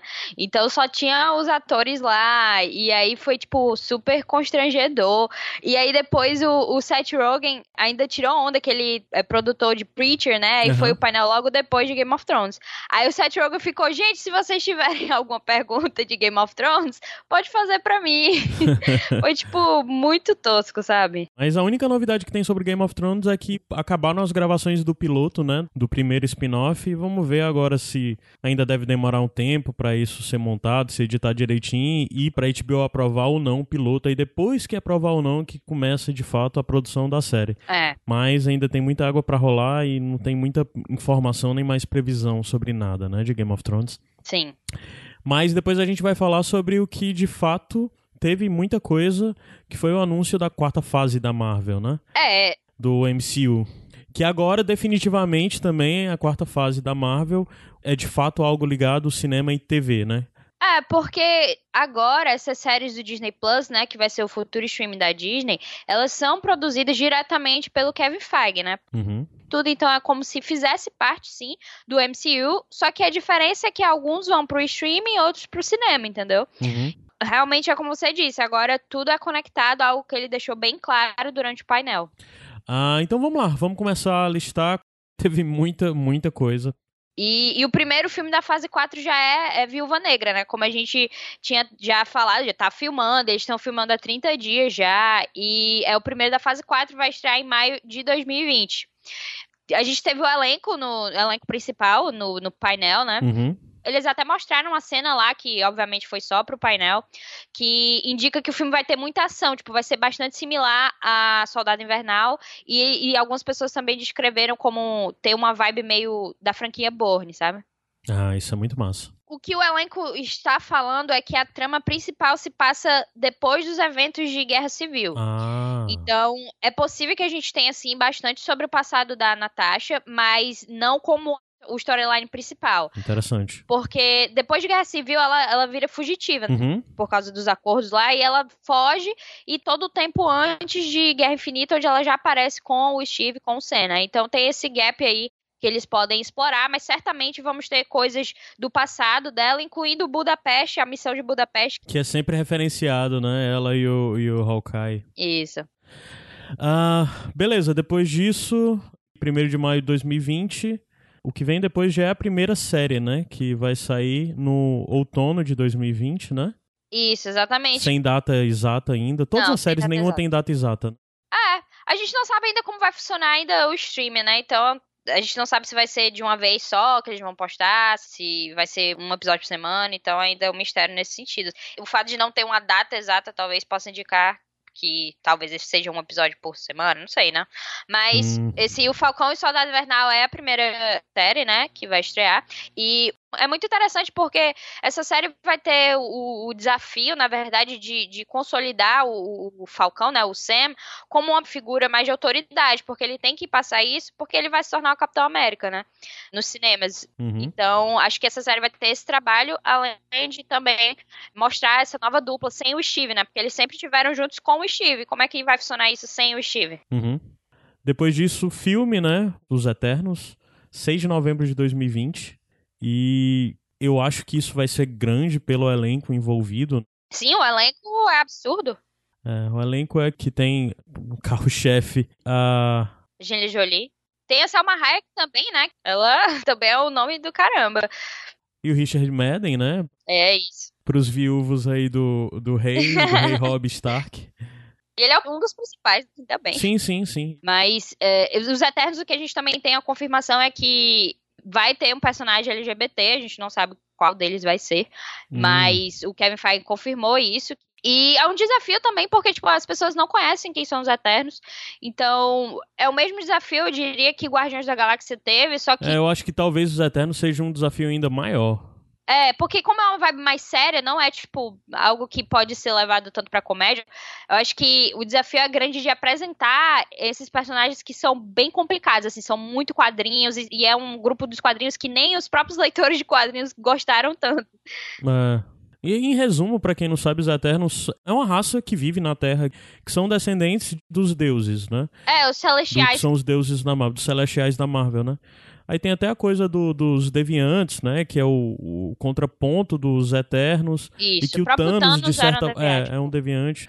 Então, talvez explore, aumente. Aliás, com certeza nessa quarta fase vai expandir muito o que a gente vê até agora de a parte cósmica da Marvel, né? Sim, sim. Depois 2021 já, né? Só são três produções, só dois filmes em 2020. 12 de fevereiro de 2021 tem o Shang-Chi. E, cara, eu não sei. Como assim, não sabe? Desde que foi anunciado pela primeira vez, o, o Shang-Chi foi meio surpresa, né? Pra muita gente, porque é a Marvel fazendo o que já. Você faz logo cara feia, mas é a Marvel fazendo o que já fez, né? De pegar uns personagens que pouca gente se importa e levar pro filme e mostrar que consegue fazer as pessoas se importarem. Então acho que o Shang-Chi vai ser muito isso. E muita gente até lamenta, porque o Shang-Chi é um personagem que é ligado nos quadrinhos, às vezes, à parte mais urbana da Marvel, né? Mais ligada lá ao Luke Cage, ao Punho de Ferro, que, ao que tudo parece, isso são fichas que a Marvel já queimou e não vai mais usar, né? Já que já teve nas séries lá da Netflix. Eu não sei, eu não, não sei se estaria totalmente descartado, até porque esse um personagem que deve ter outros filmes, porque a gente sabe que o contrato da Netflix eles tinham que esperar até 2021, que é justamente o ano que o filme vai sair. Eu não acho que essa ligação seria feita logo nesse primeiro, mas eu acho que é possível o, eles trazerem pra, em outro filme. Só que tem Uhum. o, o lance também dos Dez Anéis, né, que é uma organização que está presente no MCU desde o do primeiro Homem Sim, de Ferro. Tem o sim. lance do mandarim, finalmente o mandarim de É, verdade. vai ter um mandarim de surgir. verdade, né? Não é, É. aquele mandarim que a gente viu no Homem de Ferro 3. É, e tem toda a questão também da representatividade, né? Que é, essa própria fase está se mostrando como algo muito representativo e o próprio elenco que está se formando também é reflexo disso. Então, eu acho que é uma boa oportunidade até de trazer um personagem que ele não tem superpoderes, né? Ele luta, ele tem uma habilidade muito boa em artes marciais, mas ele não é tipo apelão, entendeu? Eu acho que Uhum. é, a Marvel precisa de personagens assim também. De certa forma, a Marvel procurando se posicionar melhor e ter mais diversidade, mais representação de etnias e etc. na sexualidade. Uhum. E depois disso tem o WandaVision, né? Sim. Primavera 2021. WandaVision é a série que vai ser o Visão e a Feiticeira Escarlate. É bem difícil de saber o que esperar disso. Talvez veja um, um relance sobre o que vai ser isso na série do Falcão e do Soldado Invernal, mas também não dá pra saber, né? Não sei, eu não, eu não sei se eu contarei com isso, mas a gente sabe que essa série vai se passar depois de Ultimato, que meio que Uhum. deixa a gente confuso em relação a como o Visão vai voltar, né? E a gente não sabe exatamente qual vai ser o plot dessa série. Mas a gente sabe que essa série vai se conectar diretamente com o filme, o próximo filme, que é o Doutor Estranho no Multiverso da Loucura. Esse É. nome gigantesco, esse nome maravilhoso, que eu achei um título muito bom. E a gente sabe que vai se conectar diretamente, o Feig falou isso. E assim, a série vai, tipo, estrear na primavera, que é logo antes do verão, que, tipo, o, o filme estreia diretamente no começo do verão, né? Em 7 de maio. É, E a feiticeira vai estar no filme, né? Foi confirmado que vai ser lá o Strange e ela. então com certeza a série vai se ligar muito ao filme, sim, né? Isso sim, é massa. totalmente. Muito bom. Pode ser até que, sei lá, esse multiverso aí ocasione algo dela, sei lá, perder o controle dos poderes, trazer realidade, outra realidade. Tem uma Sim, sim. gama de possibilidades pra esse filme que eu tô muito ansiosa. Quando eu vi esse título, eu fiquei, meu Deus, é isso. É, várias coisas, várias possibilidades você pensa, né? Pode pensar que até coisas que a gente vai ver na série, o filme do Doutor Estranho é consequências de coisas que vão vir da série, talvez de coisas que a feiticeira faça, né? Sim, Sei lá. sim. E, e é muito massa isso tudo. Total acredito nisso mesmo.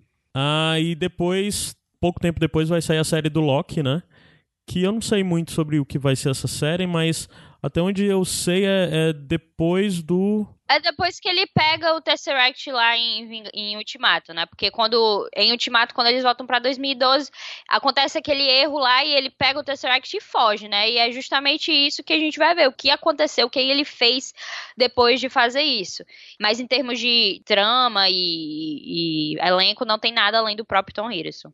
Ah, e depois disso tem o Aref, que também vai sair tudo num período muito curto, que já é, vai ser no verão, né, de 2021, que é a série que até a gente já comentou na gravação, que era a série que vai só falar de histórias e si, né? Ela vai ser uma, uma série animada, né?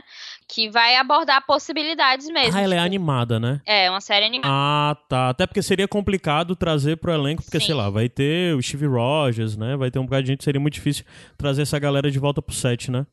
Ainda assim, mesmo que, tipo, não venha live action e tal, os atores vão dar as vozes, né? Grande parte dos atores vão voltar pra, pra dar as vozes pros seus personagens. Eles mostraram lá uma foto dos atores que vão voltar. E, e tem bastante, assim, tem muitos, muitos atores mesmo. Então é até mostrando que, caramba, se todo mundo vai voltar, então parece muito legal isso aí. É. E depois, no outono de 2021, tem a série do Hawkeye, né? Do Gavião Arqueiro. Essa era uma das séries que faz muito tempo que as pessoas falam que vão rolar, mas também acho que era aqui se tinha menos certeza, né? Menos confirmação sobre. E vai ter a sidekick, né? Do Gavião Arqueiro, que é a pessoa que ele ensina, que é uma mulher, né? É, a Kate Bishop. Pra quem gosta do, do Gavião Arqueiro, é um personagem que eu gosto e eu acho massa ser melhor explorado. E eu espero que, inclusive, ele esteja na, no filme da Viúva Negra também. E por último, em novembro de 2021, fechando a quarta fase, né? Aparentemente, ninguém ainda sabe se essa quarta fase vai ser expandida ou se é só isso. Vai haver o Thor Love and Thunder. O nome deve ficar mesmo Amor e Trovão, não sei, em português. Sim. Mas que isso explodiu altas cabeças, né? Nossa, foi uma loucura. Eu tava acompanhando o painel pelo Twitter, né? E eu só tava vendo, tipo, ah, o Taika tá falando alguma coisa agora. Aí do nada, tipo, Natalie Portman de volta, ela vai ser a poderosa Thor, não sei o quê. Aí, tipo, todo mundo ficou maluco. Aí apareceu foto dela com martelo. Foi, tipo, absurdo. a resposta é isso. É, e é massa porque isso teve a confirmação, né, do Taika de volta pra, pra dirigir mais um filme. Sim, nossa, o Feige, ele mostrou que ele confia demais no Taika, porque a reunião que aconteceu, né, para trazer a Natalie de volta, na verdade o Taika que propôs isso e ele que foi lá fazer a reunião para convencê-la a voltar. Então, então, tipo assim, eu acho que deu muito certo. Deve ter sido uma proposta muito interessante, daí já é toda essa expectativa de que vai haver ela assumindo o manto de Thor, né? Acho que a surpresa, junto a isso, também foi a surpresa dela voltar, dela aceitar voltar pro sim, MCU. sim.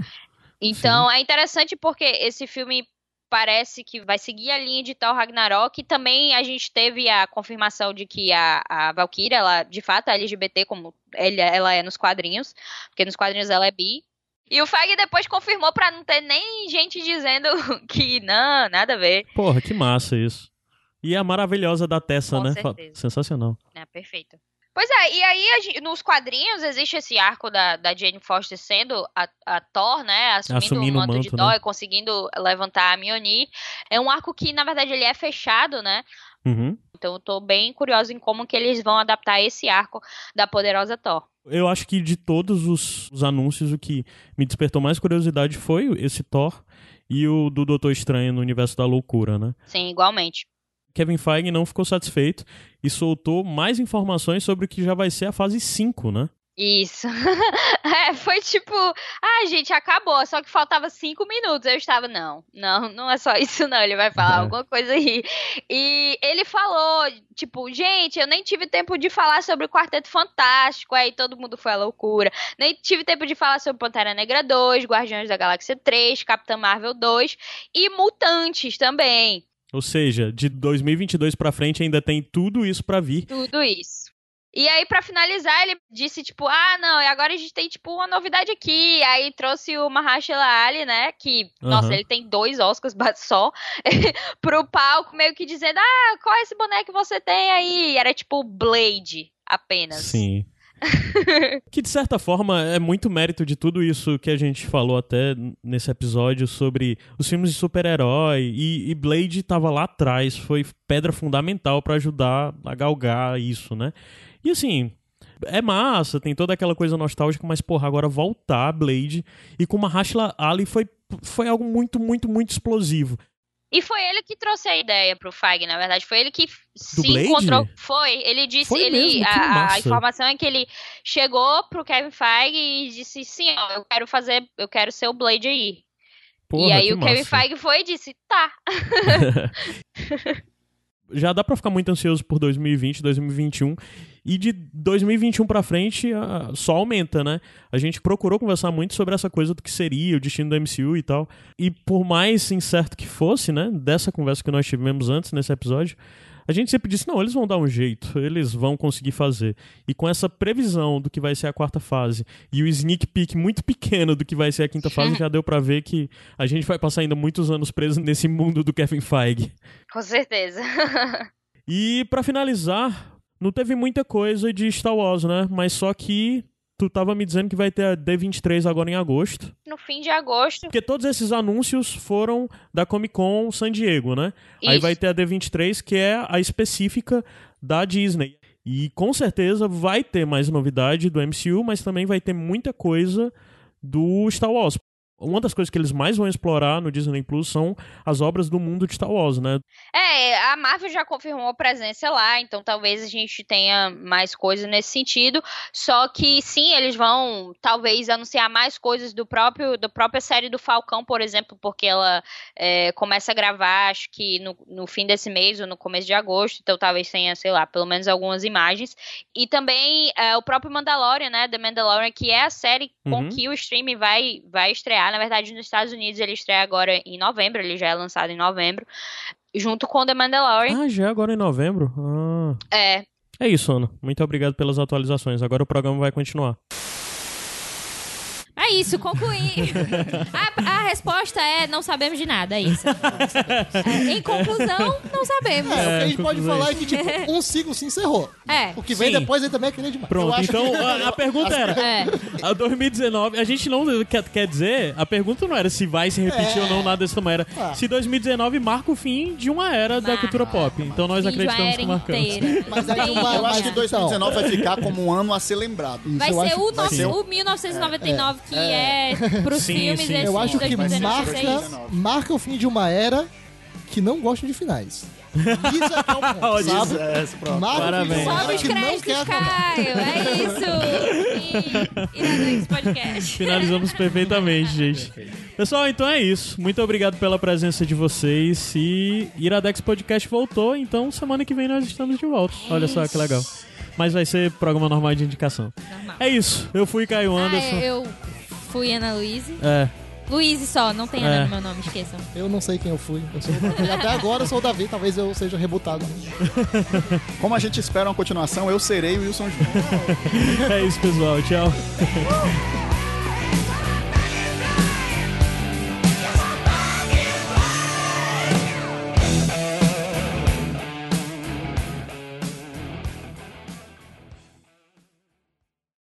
Podcast editado por Caio Anderson.